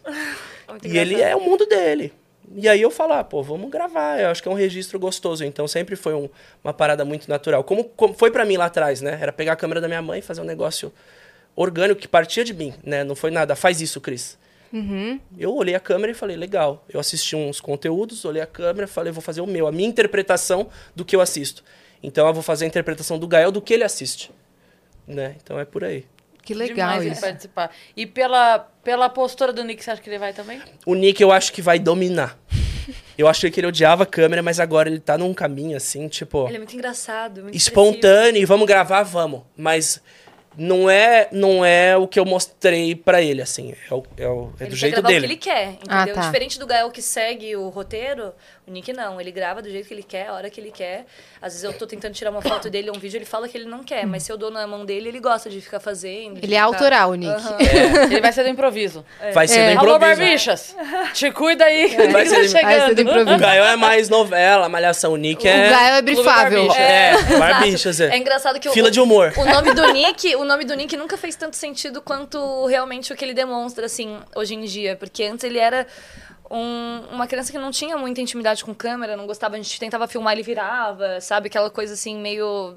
Não me filme. E a gente sempre respeitou isso, até por isso que também acho que não tem tanto conteúdo do Nick na internet quanto tem do Gael, porque o Gael sempre foi, tipo assim, de querer interagir, de querer participar. Mas agora o Nick ele tá começando uma fase que ele, ele vê a gente gravando, ele vê o Gael gravando e ele quer gravar também. E o nome dele é. O significado é o conquistador do povo. E agora, tipo, aonde ele vai, é muito engraçado que ele conquista todo mundo, porque ele é muito autêntico. E eu falei assim, nossa, realmente faz usar o nome. O Gael também, né? Significa motivo de riso e de glória e belo e generoso. E ele tem um coração, assim, ele. Ele teve uma, um episódio que o Cris foi com ele no hum, mercado, e aí tinha um senhor tocando violino e tal no mercado, no meio do mercado, e assim, as pessoas passando, comprando as coisas e tal. Ninguém parava, assim, pra ver o cara tocando. E aí o Gael pediu pra ficar com o Cris ali assistindo, e na hora que terminou, eles bate- bateram palma e tal, e aí o Gael falou assim papai, pro pai dele, né? Falou assim, papai, por que ninguém tá, tá assistindo o titio? Por que ninguém tá vendo o titio tocar? Né, Ele falou, eles não estão vendo. é, né? eles não estão vendo. Eles não estão vendo. Aí ele falou assim, eles não, papai, eles não estão vendo. Percepção, né? É, que ele tem. então- Sensibilidade. Ele tem muita sensibilidade, então também tem muito a ver com o nome dele, assim, achei muito legal que escolham nomes para os filhos de vocês que vocês acreditem realmente no, no que representa, é muito forte. Mas o- isso que você falou é muito assim, ele não teria esse olhar se ele não tivesse habituado a ver esse olhar. Exato. Sabe? Isso, assim, é óbvio que vem muito da pessoa, como você disse, são dois seres humanos completamente diferentes ali, né? Mas isso, mas tem coisa que vem de observação. Eu lembro uma vez que a uma criança estava saindo para a escola e aí ela, tipo, a, a van chegou, ela desceu e tal, ela me liga de dentro da van, mãe, ó, eu tava saindo, tem um cachorro aqui na esquina. Desce alguma desce uma eh, coisa pra ele comer, desce uma água e tal. Por quê? Porque ela está habituada que sempre que eu vejo um cachorro, eu cuido, onde quer que eu esteja. Eu sempre dou um jeito, principalmente água. Cachorro de rua sempre tem problema renal. Porque eh, gato bebe água em qualquer lugar, cachorro não. Então, todo lugar que eu vejo cachorro, eu tento arrumar um. Peraí, deixa eu ver o que, que eu tenho aqui que dá pra botar uma água pro cachorro e tal. E ela me ligou. Mãe, eu não, deu, não dava tempo. Tem como você descer aqui? Da... Aí eu fui, botei água, tirei uma foto, mandei pra ela, ó, tá aqui, cuidei, fica tranquilo. Pode ir, pode ir em paz pra escola que tá tudo Quantos certo. anos ela aqui. tinha aí? Ah, devia ter uns 12, Aham. 12, 13 anos. A gente se sente realizado, né? É, tipo, nossa, uau. Olha, olha o que ela. Aham. E se dá o trabalho de. Mãe, olha, não tive tempo. Tem como você descer? É. e- Eu não tinha visto. Mas não- só por ela ter essa percepção, né, de estar ligada Pois é. numa No todo, né? É. Uma vez, eu tava com ela, a gente tava saindo do shopping, e aí é, tava entrando. Eram duas mulheres, eu não tinha entendido até então que era uma mãe e uma filha. Du- du- Duas pessoas andando e caminhando assim, né? E aí eu vi uma delas tropeçando e caindo. E aí eu, eu sempre tenho muita água no carro, Vani sabe disso, eu nunca jogo água fora. Sempre- isso aqui, bebi, sobrou um pouquinho, vai pro carro, sempre. Al- Alguém sempre precisa de água em alguma situação. Então sempre tem água no meu carro. E aí eu olhei e ela era um canteiro. E eu vi a menina caindo. Aí eu fui dar a volta com o carro, dei a volta. Ela só tropeçou. Não, não aconteceu nada demais. Mas aí eu voltei, vi e falei assim: tá tudo bem? Se machucou? Não, só eu falei: você quer uma água pra se limpar? Ah, eu quero. Peguei, dei a garrafinha d'água e segui. Aí ela falou assim: Nossa, mãe, não tinha pensado nisso. Tipo assim, ela precisava de uma água pra se limpar. Ela ficou de barro, ela caiu no Aham. canteiro. Então, assim, é, é o tipo de coisa que você vai. É só a vivência, não tem como. É não tem como você falar assim, filha, olha, se um dia você estiver andando e vê uma pessoa tropeçando, e essa pessoa. tá- Não, não preciso falar. Ela viu isso acontecer e eu sei que ela vai ter esse olhar, porque, poxa, a última vez que eu vi alguém caindo assim, a minha mãe deu uma volta com o carro. Pra ir ver se a pessoa tava bem, se precisava de água, se. E são pequenos Sabe? atos, né? São poucas É coisas. O, o É Nick, ele, isso. ele sempre teve esse lance, assim, como ele também nasceu ali na época da pandemia, né? Que não tinha muito contato e tal. Ele demorou um pouco mais pra conseguir socializar com as pessoas. Ele ficava muito receoso, todo mundo sempre de máscara. E sempre quando entrava alguém de máscara pra dar vacina nele ou pra fazer alguma coisa que, né, não, não era muito legal pra ele naquele momento. Então agora que ele tá tendo mais é, relação com pessoas, assim. Aí chegou lá em casa também esses dias é, um casal de amigos nossos. E aí eles começaram a conversar com o Nick, ele tava sentadinho assim na cadeirinha de alimentação. E aí ele conversando e tal, só que de repente ele deu uma estranhada e começou a chorar. Aí a minha mãe começou a conversar com ele, falou assim: "Nick, não precisa chorar. O titio é amigo, ele canta música. A titia é muito legal também. Ela veio aqui pra ficar com o papai, com a mamãe, eles são amigos". Explicou assim, né? Aí o Nick começou a ficar curioso. Aí ele começou a me chamar e falou assim: "Titi, Titi, Caim, Caim queria fazer carinho na titia". Ai, não acredito. Aí ficou no colo da titia, fez carinho. Foi depois o titio tocou música pra ele, aí ele ficou lá olhando. Então, assim, é a questão também de como você conversa com a criança e mostra segurança pra ela, né? Às vezes ela não se sente ali, ela não conhece a pessoa, por mais que ela esteja na casa dela, se sente meio, ué, quem que é essa pessoa? Mas se você explica, né? Agora ele tá numa fase de entender, ele entende tudo, ele só não sabe falar tudo ainda, mas ele entende absolutamente tudo. Sim. E a gente explica pra ele, tem essa paciência de explicar, depois ele só queria ficar com o titio e com a titia. É, eu sinto que essa geração de pais explica mais para as crianças, É. tratam mais as crianças como gente, né? Porque na, na nossa época meio que era por que não e acabou, né? Sim. Ou do tipo, ah, depois, eu- depois a gente conversa. E às vezes nem insistia conversava. muito, era ai que criança teimosa. É. né? Tipo, Ah, uma coisa que você falou muito de. Ele entende, é óbvio que entende. Às vezes eh, tem muita gente que ainda acredita, tipo assim, ah, mas. Gente, só tem dois anos. Entende, entende tudo. Entende Nossa, tudo, tudo. Entende mais que a gente. Muito mais. E aí eu, eu tava comentando isso, que assim, é, quando eu vejo criança, não bebê, bebê é uma coisa. Aham. Quando eu vejo criança, tipo, em voo, ônibus, sabe, fazendo birra pra não botar o cinto, fazer- eu falo, cara, é- esses pais não conversam. Uhum. É. E aí, uma vez, eu não lembro quem era a convidada que tava aqui, que ela falou assim, que quando ela era, era sobre educação, era o papo era esse, que ela falou assim, que quando é, os pais vão viajar, ela fala assim, você preparou seu filho pra viagem? Não, não. Você preparou a viagem. Você comprou passagem, você fez a mala, você reservou hotel, você olhou restaurante. Você explicou pra criança o que, que você vai fazer? É a primeira viagem de avião, você mostrou pra ela o que é um avião? Você falou pra ela, ó, vai tá- quando subir vai tapar o vidro, mas não é só o seu, não. Todo mundo, tá? tudo. Todo mundo vai estar assim, logo passa, é normal. tá? Tipo, pra deixar aquela pessoa pronta, tranquila, calma, de entender. Ó, tampou, ó, mãe, tampou mesmo. Você falou que ia tampar, tampou. Tá tudo, tá seguro aqui pra mim. Não tem nada de susto, não tem nada de fugindo do que eu já fui avisado antes. Acho né? que é por isso que o Gael também é muito preparado, né? Porque o Nick, como ele veio ali num período já de pandemia, o Gael a gente ainda conseguiu viver algumas coisas com ele antes da pandemia, né? Em 2019. Então ele era muito bebezinho, mas assim, a gente já viajava de avião com ele. É, eu sempre, né, como ele era muito pequeno, eu, eu tinha a responsabilidade de entender o que, que eu tinha que fazer com meu filho naquele momento. Então, vai subir o avião, coloca no peito para poder ajudar, né, a desobstruir o ouvidinho, pra fazer a, a sucção. Vai descer, mesma coisa. Tipo, algumas coisas que é bom os pais também saberem, né? Porque a criança não tem. Não, não entende nada nesse momento. Mas aí a gente ia pra. A gente viajou, acho que pra Foz do Iguaçu. Foz. A gente levou As o Ga- cataratas. o Gael com coletinho salva-vidas assim naquele barco que passa nas cataratas. E as cataratas, tipo, super volumosas e tal. E super radical. E Barulhentas. ele dormindo. Ele tava dormindo no meu colo. Porque eu sempre levei ele pra tudo. É. Eu falei, gente, é meu filho, eu não tenho com quem deixar, eu não vou deixar de fazer as coisas, ele vai comigo. Então, assim, o Gael, ele sempre já deitou na cobra. Lembra esse... Do Richard. Do Richard, Richard. Rasmussen. Meu Deus. E aí teve um monte de gente que falou, você é louca. Eu falei, gente, peraí, você acha mesmo que eu ia colocar meu filho numa situação que ia trazer risco pra ele? Eu só coloquei porque eu sei que era uma cobra alimentada, tranquila, que, que né, tava Tava ali- todo mundo assistindo Tava ali. todo mundo assistindo, tava todo mundo perto. Na- Óbvio que na hora de fazer a foto a gente colocou ali, deu um passinho pra trás pra poder aparecer ele, mas a gente tava ali.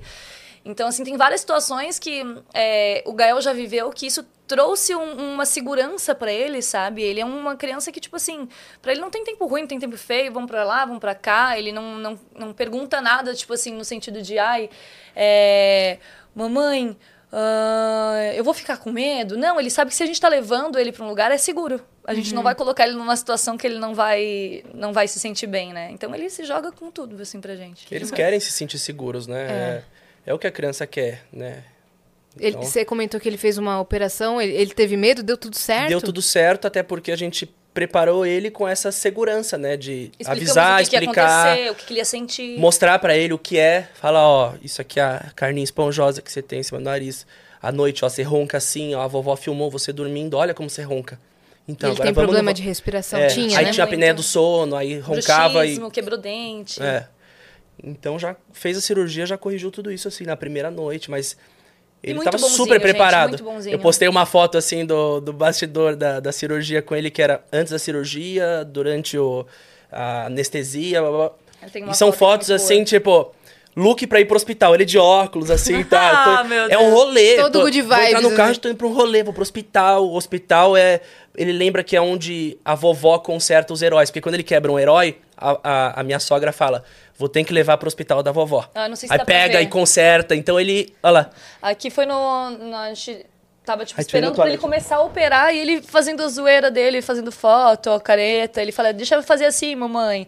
As Ai, caras. que fofo. Super tranquilo. Ele leva tudo Olha lá, com na hora da leveza, anestesia, né? ele tava deitado já Que pronto pra lindo, operar. gente. Ele é muito fofo. Segurando o negócio pra fazer a anestesia geral. Ele que segurava, ó, dando risada. Então, tipo assim, é, é algo que eu me orgulho muito, porque eu sempre fui muito corajosa, assim. Então, eu tento passar pra ele essa minha coragem que eu acho que é importante no mundo que a gente vive, a gente ser corajoso, né? Porque a gente sabe que existem tantas coisas, assim, que, que pessoas deixam, às vezes, de viver, de fazer, por, né, não, não se sentirem seguras. Então, a única coisa que realmente eu falo, assim, é... Eu quero que os meus filhos... Eles podem ser o que eles quiserem, mas eu, eu quero torná-los pessoas seguras e de confiança, assim, para elas poderem fazer tudo que elas querem, é, sabendo o que elas querem. Perfeito. E legal ter sua mãe por perto também, Sim, né? nossa, Pra isso colabora demais, né? Porque a minha mãe, eu digo que é uma segunda mãe, né? É. Segunda mãe, às vezes até primeira mãe, porque às vezes minha agenda tá muito cheia e ela fica muito mais com os meninos do que eu, dependendo do nosso itinerário, assim, do que a gente tem pra fazer. Mas ela é uma peça-chave porque ela não é só é, a pessoa que tá ajudando a cuidar ali, ela tá ajudando a educar, né? Então, isso pra mim conta muito porque ela é minha mãe. Ela me educou pra eu ser assim. E eu me orgulho muito da educação que ela me, me deu. Óbvio que tem algumas coisas que, da época que ela fazia, que hoje em dia não se faz mais. Aí eu sempre corrijo, eu também falo, mãe, ao invés de falar assim com ele, fala assim, né? Porque são hábitos que a gente sabe que é cultural, né? Da idade também. Mas eu. Mas você sabe que não é a maldade. É, não é, É, maldade, porque exato. como é que você vai oferecer pra uma pessoa amor se você não sabe o que é amor? Como é que você vai oferecer pra uma pessoa paciência se você não foi tratado com paciência? Então, existem algumas coisas que a gente tem que, né, se adaptando e moldando, porque até para ter um, um, um- um direcionamento de algo que é, não vai fazer mal para a criança, né? Quantas pessoas hoje em dia têm que fazer terapia por alguma coisa que lá na- no passado elas não, não, não foram bem instru- é, instruídas, né? De coisas assim que a forma de educar, de ter que ser no grito, na agressão. Então isso é uma coisa que a gente sempre botou como regra número um. A gente vai ensinar nossos filhos com muito amor e tudo que eles precisarem a gente vai estar aqui para poder realmente educá-los, né? Para oferecer. E a minha mãe, ela hoje em dia faz parte dessa, né, ela é uma rede de apoio que também faz parte da educação do Gael. E é muito fofo porque volta e meia ele vem com algumas coisinhas assim que ele fala: "Ai, mamãe, olha isso daqui". Eu falo: "Quem que te ensinou?". A vovó. Ah, que gracinha. E essa relação muito gostosa também, né, de, de avó, de de neto. É. São Esse- referências que vão construindo nossos filhos, né? A avó, o pai, a mãe, ele vai, ele vai absorvendo tudo, né? Ele é uma fatia de tudo que ele tá vivendo, né? Então, Sim. o Gael já é, uma, já é um mini Cris, uma mini uma- eu olho, às vezes ele fala um negócio, eu falo, nossa, é minha sogra falando, com quatro anos de idade. Então, ele é uma esponjinha, É né? uma E- E, esponjinha. eu aprendo muito com ele por isso, porque eu fui ouvir essa, a primeira vez essa palavra de referência lá atrás, quando meu canal estourou, que falaram, pô, você é uma referência pra muita gente. Eu falei, é o peso da palavra referência. Só que agora eu sou referência pra duas pessoinhas que elas precisam da melhor referência dentro de casa. Não é a melhor referência no Instagram, no YouTube. Uhum. Que é melhor uma fatia, recorte, né? A É. fatia, ó, o pai lá do Insta, o cara não. dos vídeos. É não. 24 É a horas melhor ali. referência dentro de casa, É. porque eu tô moldando eles. É, eles estão em desenvolvimento. Né? Até pra não precisar buscar fora, né? É. Exatamente. Então, assim, eu quero conversar de tudo com os meus filhos, sobre tudo, assim. Quero instruir em tudo, assim. Tudo que eles falam pra mim, de- o Gael fala, tem quatro anos de idade, mas tudo que ele fala ou falou é absorver da melhor forma possível. Sim. E, e, e moldar aquilo, né? É, não, é, não é na defensiva que você vai ganhar a criança, é dando confiança pra ela expressar os sentimentos dela, pra assim a gente poder instruir ela. Um dia o Gael falou brincando, porque ele fala dos heróis: Ah, vou matar você! Tá, tá.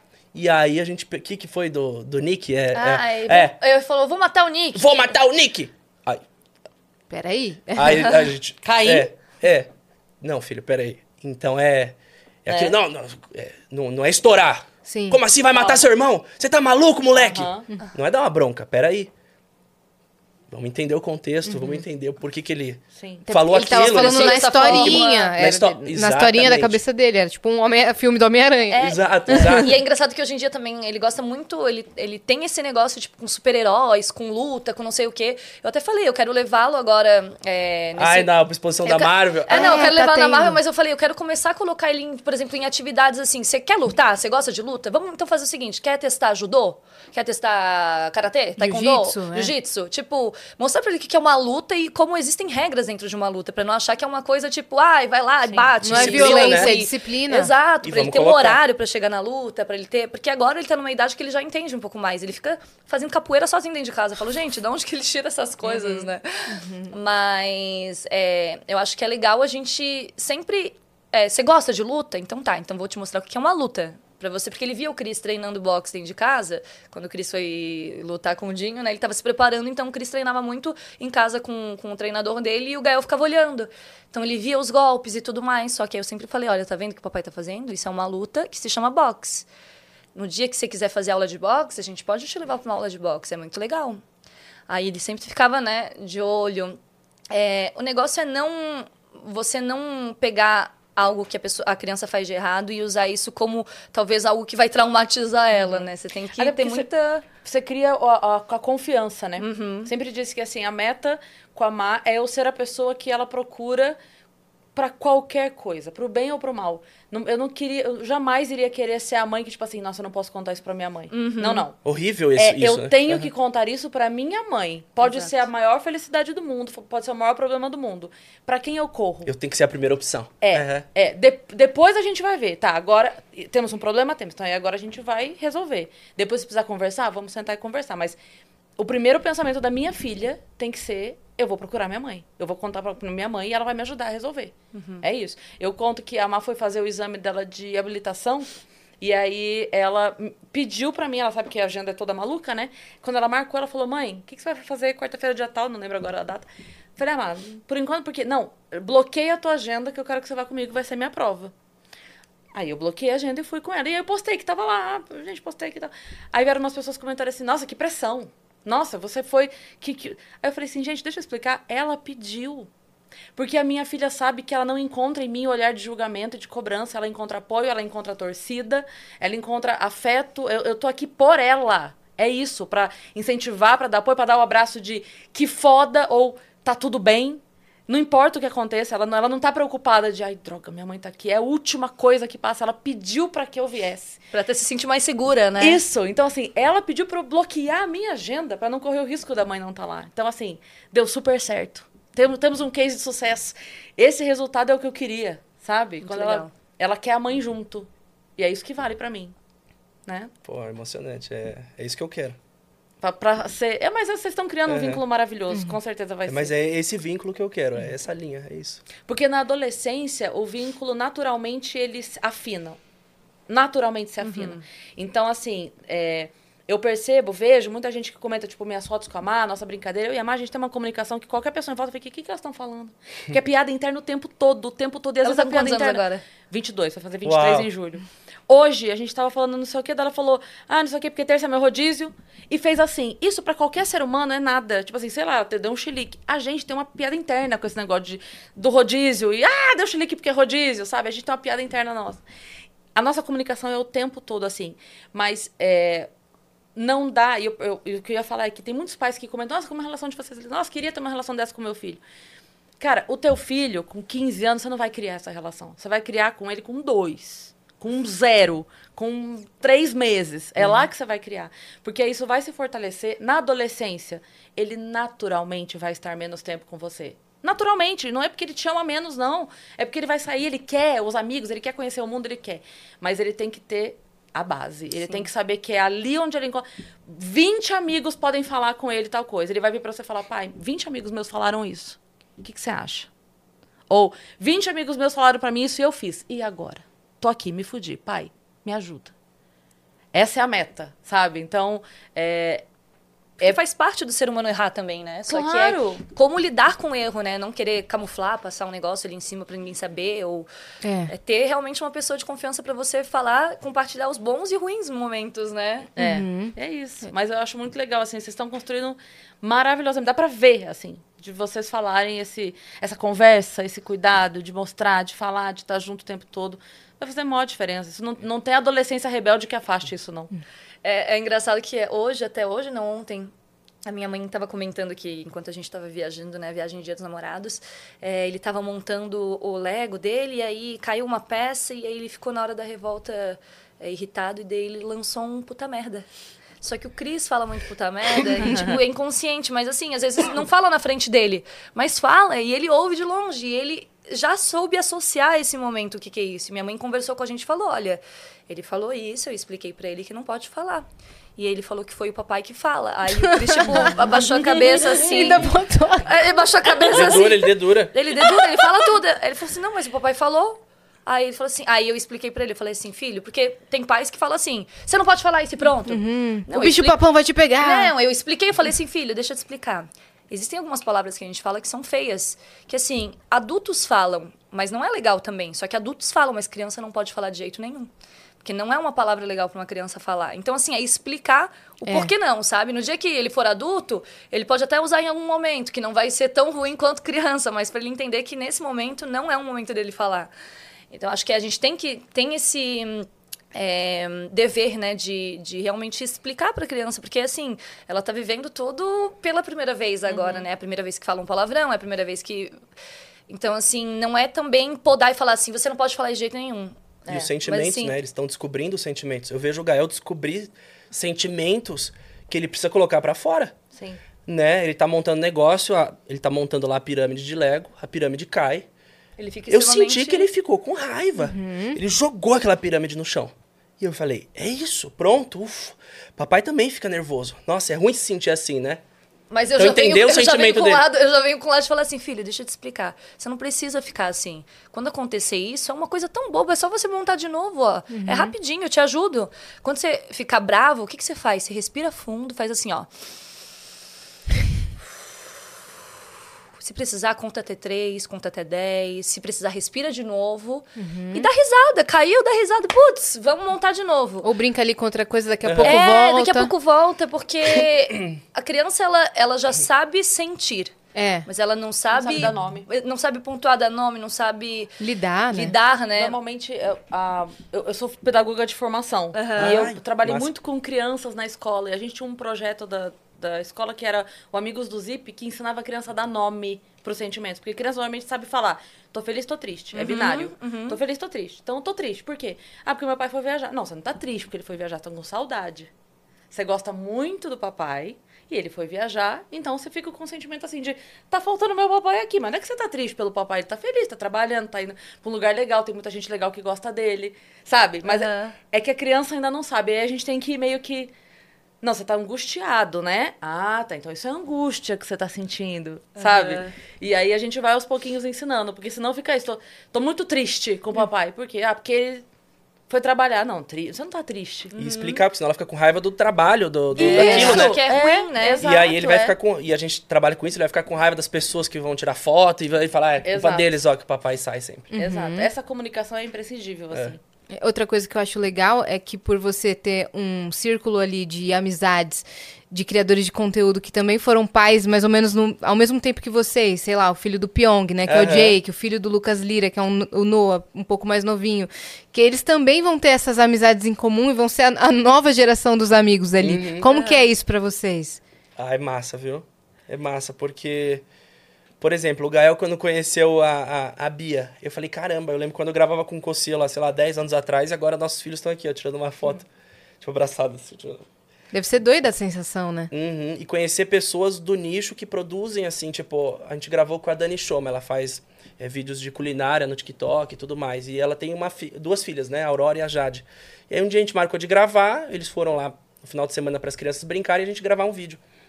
E, e as crianças se deram super bem, e já virou uma amizade, aí se vê de novo, e aí criou um laço. Eu falei, nossa, que legal, eu tô com uma pessoa que faz a- cria conteúdo também, estamos aqui gravando, e nossos filhos estão juntos, se deram bem, né? Então é muito louco, assim, as amizades que vão surgindo por conta da paternidade, do nosso nicho de trabalho e tudo vai. E quando a criança Né? gosta também, ela memoriza, né? Porque o Nick, ele é super pequenininho, ele E sabe o algum- nome. o nome de algumas pessoas, mas aí na viagem eu mostrei, assim, a gente tava falando com ele pelo FaceTime, eu falei, filho, quem que é essa daqui? Aí ele, mamãe Zade. Ah, a mamãe da Jade. Ele lembra.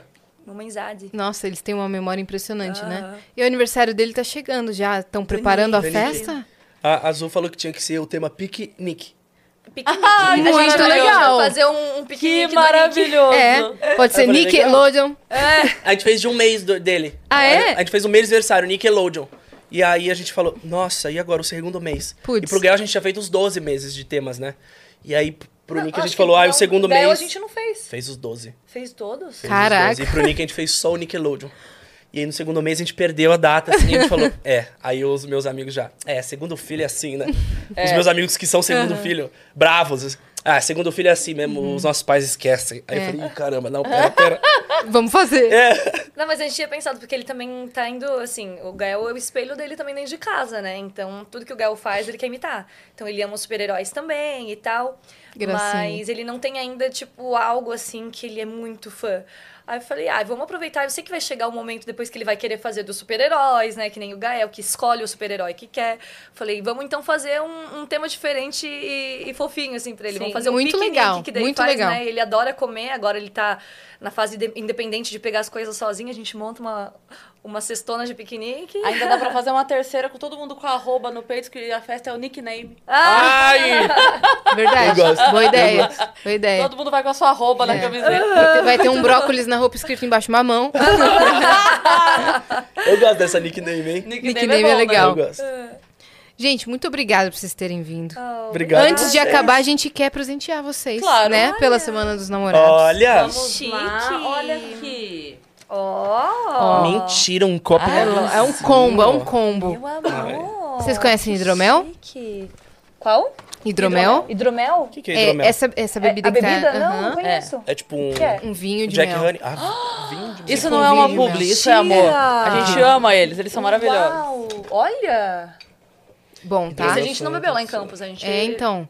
Fez coloca umas pra degustações, gelar. mas eu achei diferente. Toma geladinho? Toma. Ele é geladinho. docinho? Docinho. É. Ai, que Vocês vão adorar. Quer provar? Tem aqui aberto. Ai, Tem? eu Quero, quero. quero. Eu quero. Fechou. Delícia. Gente, passa muito rápido aqui com vocês. Passa demais, né, Que tão cara? gostoso o papo, né?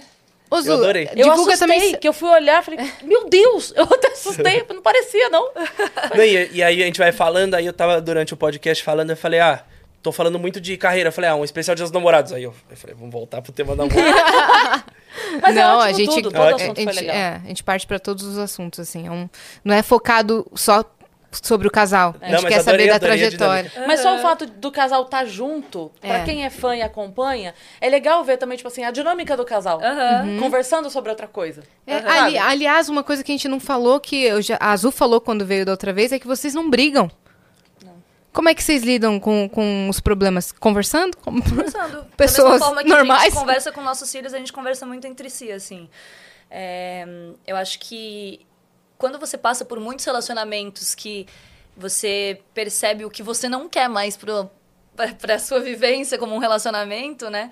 É, você acaba é, se preservando mais e falando assim, não, eu tenho que estar com alguém que me respeite, né? Que, que não, não grite comigo, que não... E assim, foi quando eu... Por isso que eu falei que foi muito rápido eu e o Cris, porque eu senti essa conexão de dos dois se respeitarem, serem cúmplices, amigos. É, eu sempre botei isso muito como prioridade num relacionamento pra mim, porque eu sou muito leal, assim, a todas as minhas relações. Se eu tô de coração aberto pra você, eu me dou assim. Você tá com frio, eu tiro minha roupa, eu fico nua e eu te dou minha roupa pra você não sentir frio, sabe? E eu sempre fui muito de me doar e nunca, né, ser. receber. é, então, quando eu conheci o Cris e isso foi muito compatível, eu falei, bom, é assim que eu quero permanecer até o final. No diálogo, conversando. Ah, alguma coisa não tá legal? Ah, então vamos fazer de tal forma. E, e também, a gente sabe que um relacionamento tem aquele lance de sempre alguém tem que ceder, né? Porque em algum momento vai ter um, um pensamento que não é compatível com, com o do outro, enfim. Então tem algumas coisas que... Interesses, É, vontade. o Cris fala alguma coisa, diz, ah, vamos fazer tal coisa. Eu falo, putz, eu não queria fazer tal coisa. Aí eu falo, poxa, mas ele abre mão de tantas coisas também pra mim, por que, que eu não vou abrir mão? E aí, ah, tá bom, então vamos fazer. Eu acho que é isso, sabe? Um apoiar o outro, respeitar o outro e segurar a mão do outro. Sim. É isso mesmo. E até esse CD pode ser. Cheers. O movimento, o movimento pode ser também assim, tipo, não, eu vou fazer porque eu sei que ele quer muito. E de repente a outra pessoa que fala assim, amor, tá tudo bem. Exato. Não precisa, não, precisa fazer. precisamos fazer isso agora. Tá tudo bem. É, né? a gente Bom, che- bom, sempre né? chega Gostou? também nesse... Muito bom. É bom, Nossa, né? delícia, diferente. É diferente. Vocês tem vão gostinho de mel viciar. e tem gostinho de vinho. Olha aí que doideira. Mas é isso. Um bom vinho, um diálogo, resolve tudo. A gente conversa muito, assim, é, é- O que a gente faz requer que a gente fale muito, use muito a voz, né? Mas a a gente chega... Chega à noite, a gente gosta de, de olhar no olho e conversar, não é? Pegar, ficar mexendo no celular e cada um vira pra um lado e dorme, Às assim. vezes a gente gosta de conversar jogando um videogame, mas é... É, É que você joga bastante, Ela né? joga, ela já me coloca, a gente joga aquele overcook. Daí tá os dois na cozinha fazendo prato, assim, ó. E Entrega falando. camarão na mesa dois, bababá. E conversando. Aí, como foi seu fala, dia, o que, que você você não fez tal gravou. coisa, você não... Ai, não, peraí, mas agora pegou alface, tipo assim. Acho que qualquer relação, não só amorosa, mas qualquer relação na nossa vida, amizade, filhos, o que seja, é ganhada no diálogo, né? É você entendendo o outro, conhecendo o outro, pra Sim. poder né, viver alguma coisa com o outro. Se você tá com uma Sim. pessoa que você não conhece nada dela, como que você vai ter um relacionamento com ela? Né? É. Uma- tem amigo meu que namora, assim, há seis, sete meses, aí eu vejo os dois juntos e eu falo... Parece que essas pessoas não se conhecem. Sim. E aí começa a Não brigar e eu falo, pô, mas vocês estão brigando por algo que parece que eu já decifrei aqui de fora. Né? Às vezes é, é injusto falar isso, que de de fora você, você acaba enxergando mais, mas são coisas que eu falo, pô, realmente, do jeito que tá aqui É. não vai dar certo. Mas não vou falar nada porque vocês têm quase 30 anos na cara, então não tem como É, eu falar. Deixa eu descobrir. Mas depois que acontecer, né, e aconteceu com alguns outros relacionamentos, Eita, eu falei, é isso, não se, conhece, não, não se conheciam. É. Ou, ou, a- ou o relacionamento vira uma competição pra ver quem vai mandar naquele relacionamento. Aham. E não, tipo assim, nós dois queremos que isso dê certo, então nós vamos trabalhar juntos pelo. Porque assim, cara, problema vai ter pra caramba. Se a gente não tiver junto pra resolver o problema, o problema ganha da gente. É. Exato. E o casal se separa, porque o problema tá lá firme e forte. E problema é covarde, ele nunca vem sozinho, né? Nunca vem um, nunca vem um maldito isolado. Ele sempre faz. Galera, vem e chega de bando. É um acúmulo. E É. eu acho que a maior cagada é essa: casais que vão somando aquele monte de problema, e aí dá um É. Aí vomita estralo tudo. ali, vomita tudo. É. E aí o outro se sente até traído, porque ele fala, ué, você tava guardando tudo isso que um ano, Uhum. Sim. e agora você tá cuspindo Ué, naquela tudo isso situação você não falou nada. Foi o, lance, foi o lance da pandemia. Aqui a galera fala assim, quem tava casado há muito tempo, mas tinha Chegou estabilidade, se manteve. O casamento que tava instável, que a pessoa, tipo assim, aguentava, e o momento de alívio dela era sair pra trabalhar, quando ela parou de sair pra trabalhar, e, e aquele, aquela chatice... Começou a enxergar o outro também, era- né? Uhum. E aí Pra vocês explodiu. uniu ainda mais. É. Uniu ainda mais, porque já tava muito bom, né? E o que era o empecilho eram os compromissos. De repente caíram todos os compromissos, tô eu, ela, sozinhos em casa com o nosso filho. Eu falei, perfeito. É- é- vai ser a hora mais até incrível da minha vida. né? é. Porque a gente só queria ficar junto o tempo inteiro em casa. E a gente virou até um pouco bicho do mato depois quando voltaram as coisas. Queria ir em festa. É, né? eu falava assim, ai, tal, fulano convidou a gente pra festa. Aí o Cris, hum... Aí eu falei, é, hum... Só que aí depois a gente começou a perceber que, tipo assim, o nosso trabalho também é, é estar em contato com as pessoas, né? Tipo, ninguém consegue fazer nada sozinho hoje em dia. Então eu falei, vida, tá bom, a gente não precisa em todas, mas vamos selecionar algo assim, por exemplo, pessoas que realmente estão ali sempre com a gente, né? Vamos socializar, porque é importante pro nosso Programas meio legais, também. né? Programas Aham. legais e tal. É. E às vezes, se não é legal, mas pelo menos você fica um pouquinho lá, né? Tipo, é, eu acho que é reciprocidade, né? Vocês Tem foram muita- pra farofa, não foram? Fomos pra farofa. Vamos pra farofa. Primeira farofa minha. É. Ela já tinha ido com o Gael. Eu tinha ido com o Gael e com o Nick, quando o Nick era recém-nascido. A minha mãe foi junto comigo, aí eu, eu fui pra representar o casal. Só que era assim, eu ia lá, tava passando o show, eu... Ai, adoro essa música. Aí meu telefone ligava, minha mãe, Nick é, tá querendo mamar. Eu, tá bom. Aí eu ia, andava... A gente tava no último quarto, tipo assim, é um hotel bem compridão. A gente ia até o último quarto, porque pra ficar longe do barulho, né, que ecoava muito som. Aí eu ia lá, dava de mamar pro Nick, aí voltava pra festa. Aí andava tudo. Eu passei mais tempo andando pelo hotel do que na festa e no quarto. Aí ia lá, fiz um Cooper, né? Aí chegava na festa, dava mais um tempinho. Nick tá chorando. Porque era muito recém-nascido, ele é muito pequenininho. Nenê. Aí eu fui pro, pro quarto, aí ficava com ele. Aí chegava uma hora que eu deitava com ele pra dar mamar e dormia junto. Aí quando eu via, já tava de manhã, já tinha perdido a festa. Falei, ah, tudo bem. Mas você tava presente. Tava né? presente, me fiz presente. É isso aí. Boa. Muito E legal. quando você foi, você curtiu a experiência? Curti demais, curti demais. Eu gosto de. de, de- eu vou falar, vou fazer o, o- o máximo possível. Eu vou, Vou viver essa a cara, experiência é. completa, né? Hã? Já que eu vim, Já, que, eu vim fazer valer a pena. É, eu não, eu não gosto de nada pra fazer meia boca. Eu falei, ah, vamos pra farofa? Eu che- cheguei lá, seis shots já. Falei, Avião, pode servir Foi aqui. embora. Aí a galera, aí o pessoal, vem, Cris, pra esse shot. Eu falei, vambora. aí sobe no palco, vamos pular no palco. Eu tava É, vivendo não, eu, também rolê. sou assim, assim. Eu prefiro não ir. Mas se eu fui. Não vai ficar de cara feia no canto. É isso. Eu é vou isso. viver. No, no dia que a Yas chamou pra ir no show do Coldplay, né? Eu tava, tipo assim, eu tinha virado, eu tava vindo de viagem, tava cansada. Falei, Yas, eu não sei se eu vou aguentar dela. Não, vamos, vamos, vamos. Então, então tá bom, vamos. Eu fui pra casa, me arrumei e fui. Aí eu cheguei lá, tipo, a pessoa que não tava aguentando parar em pé. A gente ficou, foi pro posto, foi pra padaria depois. Eu falei, não, agora que Uhum. Quase eu estou quatro da aqui, manhã já. tu pode marcar um churrasco pro almoço que eu fiz. Pô, agora aqui, se quiser emendar o café agora? da manhã, Vamos pro churrasco, vamos pro, pro mercado agora, pra carvão? Enquanto vamos, você faz rolês assim, a tua filha fica, tipo, te mandando mensagem. E aí, mãe, vai voltar pra casa ou não? Não, você sabe uma coisa? onde é que você tá, né? É, porque tenho curiosidade, né? Porque por enquanto o Gael é muito pequenininho, mas depois eu quero saber se, como é que vai ser assim. Vou falar uma coisa controle. vocês que vocês vão gostar dessa, que vai, vai ser uma dica pra vocês, já que a gente tá aqui falando dessa de comunicação. Uma coisa que eu sempre tive com a Má, quando eu entrei pra comédia, a Má tinha sete anos. Então ela já era, assim, totalmente ciente de que a mãe saiu pra trabalhar e vai voltar. Não tinha aquela coisa de, ai meu Deus, foi abandonada, Aham. né? E uma coisa que eu sempre fiz, desde que eu é que saía pra viajar e não era ela, a jovem na rua, era avisar. Então eu tenho o hábito de ir decolando, pousei, cheguei no hotel, cheguei no show, tô indo pro palco agora, tô indo comer. Eu aviso. Então, quando ela começou a sair, ela entendia que aquilo não era uma satisfação, era um cuidado. Se a minha mãe souber que hora eu cheguei em tal lugar e que hora eu saí, e, sabe? Ainda mais sempre- sendo mulher, né? Que eu sempre dizia pra que- ela, eu falava assim, Márcia, você tá na escola, resolveu ir almoçar no shopping? Sua mãe, tô indo no shopping. Tá tudo bem. Tô indo almoçar no shopping, tá? Vou sair na última aula. Falo, tá bom. Chegou no shopping, cheguei no shopping. Falei, porque se Deus me livre e guarde, esse mundo é uma loucura. Se acontece alguma coisa com você, eu sei onde eu começo a procurar. E essa diferença pode ser a diferença entre eu te encontrar ou não. Se eu, se eu sei. É um minuto que eu, que eu preciso pra ganhar do tempo, sabe? Então, ela não, ela não tem esse sentimento de. Ai, peraí que eu tenho que fazer uma. Não, é assim: tem uma pessoa que me ama e se preocupa comigo, sabendo onde eu tô, que hora eu cheguei, com quem eu tô, que hora eu saí, porque sim, porque não. Então, eu fazia isso com ela. Então, é, não, não tem isso. Não tô chorando, não, tá, gente? Tá coçando o olho. É, é porque eu sempre choro. Ah, eu, sempre, sempre choro. Falo dos sempre filhos, choro. eu começo a chorar. Igual Mas é. Não, mas isso é uma coisa muito legal mesmo, porque como pra ela é uma coisa natural, e eu faço até hoje, e ela faz até hoje, é uma coisa meio. Mãe, cheguei aqui, tá? Beleza. Mãe, tô. Má, Então ela não tá. fica preocupada, desesperada, Sim, e ela nem também eu, nem não. ela, porque Aham. uma sempre sabe onde a outra tá. Sabe? É, inconscientemente eu também faço isso com a minha mãe, assim, de, por exemplo, ah, a gente tá viajando, aí eu falo, ah, cheguei, como é que estão os meninos? Porque também, né, tem esse lance dela ficar com os meninos. Aham. Então eu também me preocupo, por mais que é, a minha mãe, eu sei que ela cuida da melhor forma possível, cuida até melhor do que às vezes cuidava de mim, né? Porque é os- são os netos, né? É uma responsabilidade dupla. É, mas eu sempre me preocupo, porque a criança também, uma hora tá bem, outra hora tá gripado, uma hora tá doente, uma hora tá não sei o quê. Então a gente acaba tendo esse contato muito de, ó, tô aqui, cheguei aqui, a gente vai. é, agora eu não vou ficar com o celular, vou deixar carregando. Tipo, pra poder, né, ca- qualquer coisa que acontecer, tem, tem que estar por dentro. Perfeito, Mas perfeito. é muito bom. Eu ia falar pra você deixar ah, o seu álbum pra galera, divulga pra galera escutar. Gente, ouçam meu álbum, Efeito Borboleta, tá em todas as plataformas de música para vocês ouvirem.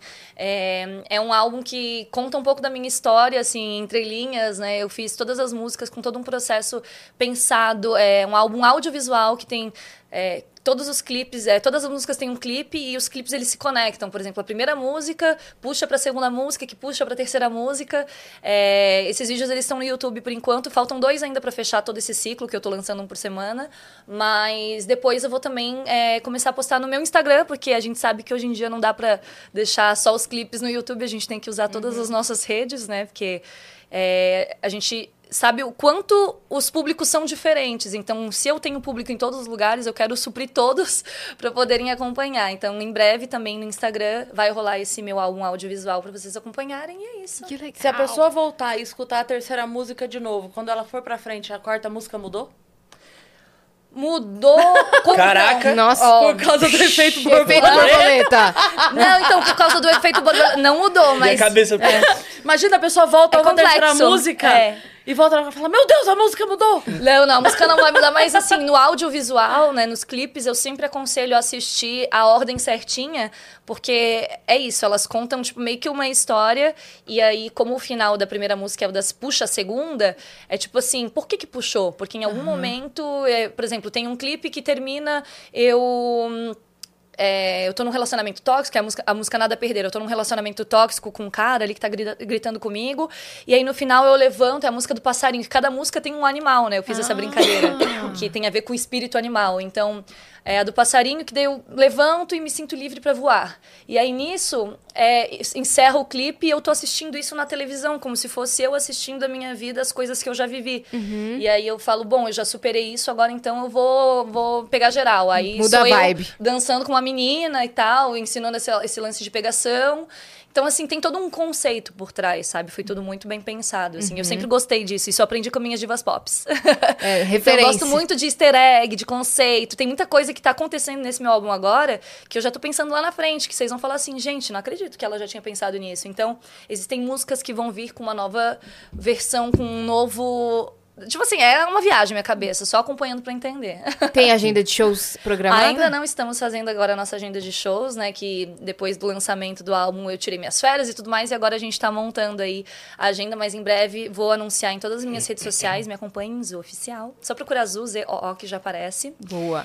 E recentemente também eu, eu tive com o Cris né, no programa do Silvio Santos, né? Eu fiz a minha primeira apresentação ao vivo da, da- do meu single Flor da Pele. Então foi muito legal, assim. Agora a gente tá começando a botar as coisas na estrada. Que legal, velho. E você, Cris? Divulga todas as suas redes, os canais, projetos. Christian Fig, Christian Fig no Insta, Fig Cris no TikTok, Christian Figueiredo na vida, Lembrando O que Cris Christian pros é com íntimos. CH. Christian com CH. Boa. E é isso. E vem aí um programa lá no Dia Estúdio, que é... Vem o programa que vai ser Sente o Clima. No meu canal Fico Louco, na Dia TV, daqui a um mês. Boa, boa. Então fiquem de olho. E o. Pode divulgar. o livro, livro. É o li- E um projeto novo que a gente não vai falar que o tá mas tem programado que você lê. pro Tem segundo semestre? folhas e, e segundo semestre. Tipo assim, perto da Bienal? Bienal do Rio de Que Janeiro. loucura é Olha, essa? só que coincidência, né? né? Então, se fosse você, já garantia seu lugar na Bienal, né? Porque vai que um casal aí solte um livro sobre a história deles. Vai que o casal tá dando sopa por lá. Ó, e você que ficou até aqui também já se inscreve no canal do Vênus, que agora a gente tá rumo a 2 milhões de inscritos. Também sigam a gente em todas as redes sociais, arroba o Vênus Podcast. E segue a gente também nas nossas redes pessoais sensuais. Aham. Cris Paiva com dois S e As e Assine. Segue a gente lá. Até amanhã. Beijo. Um beijo. Beijo!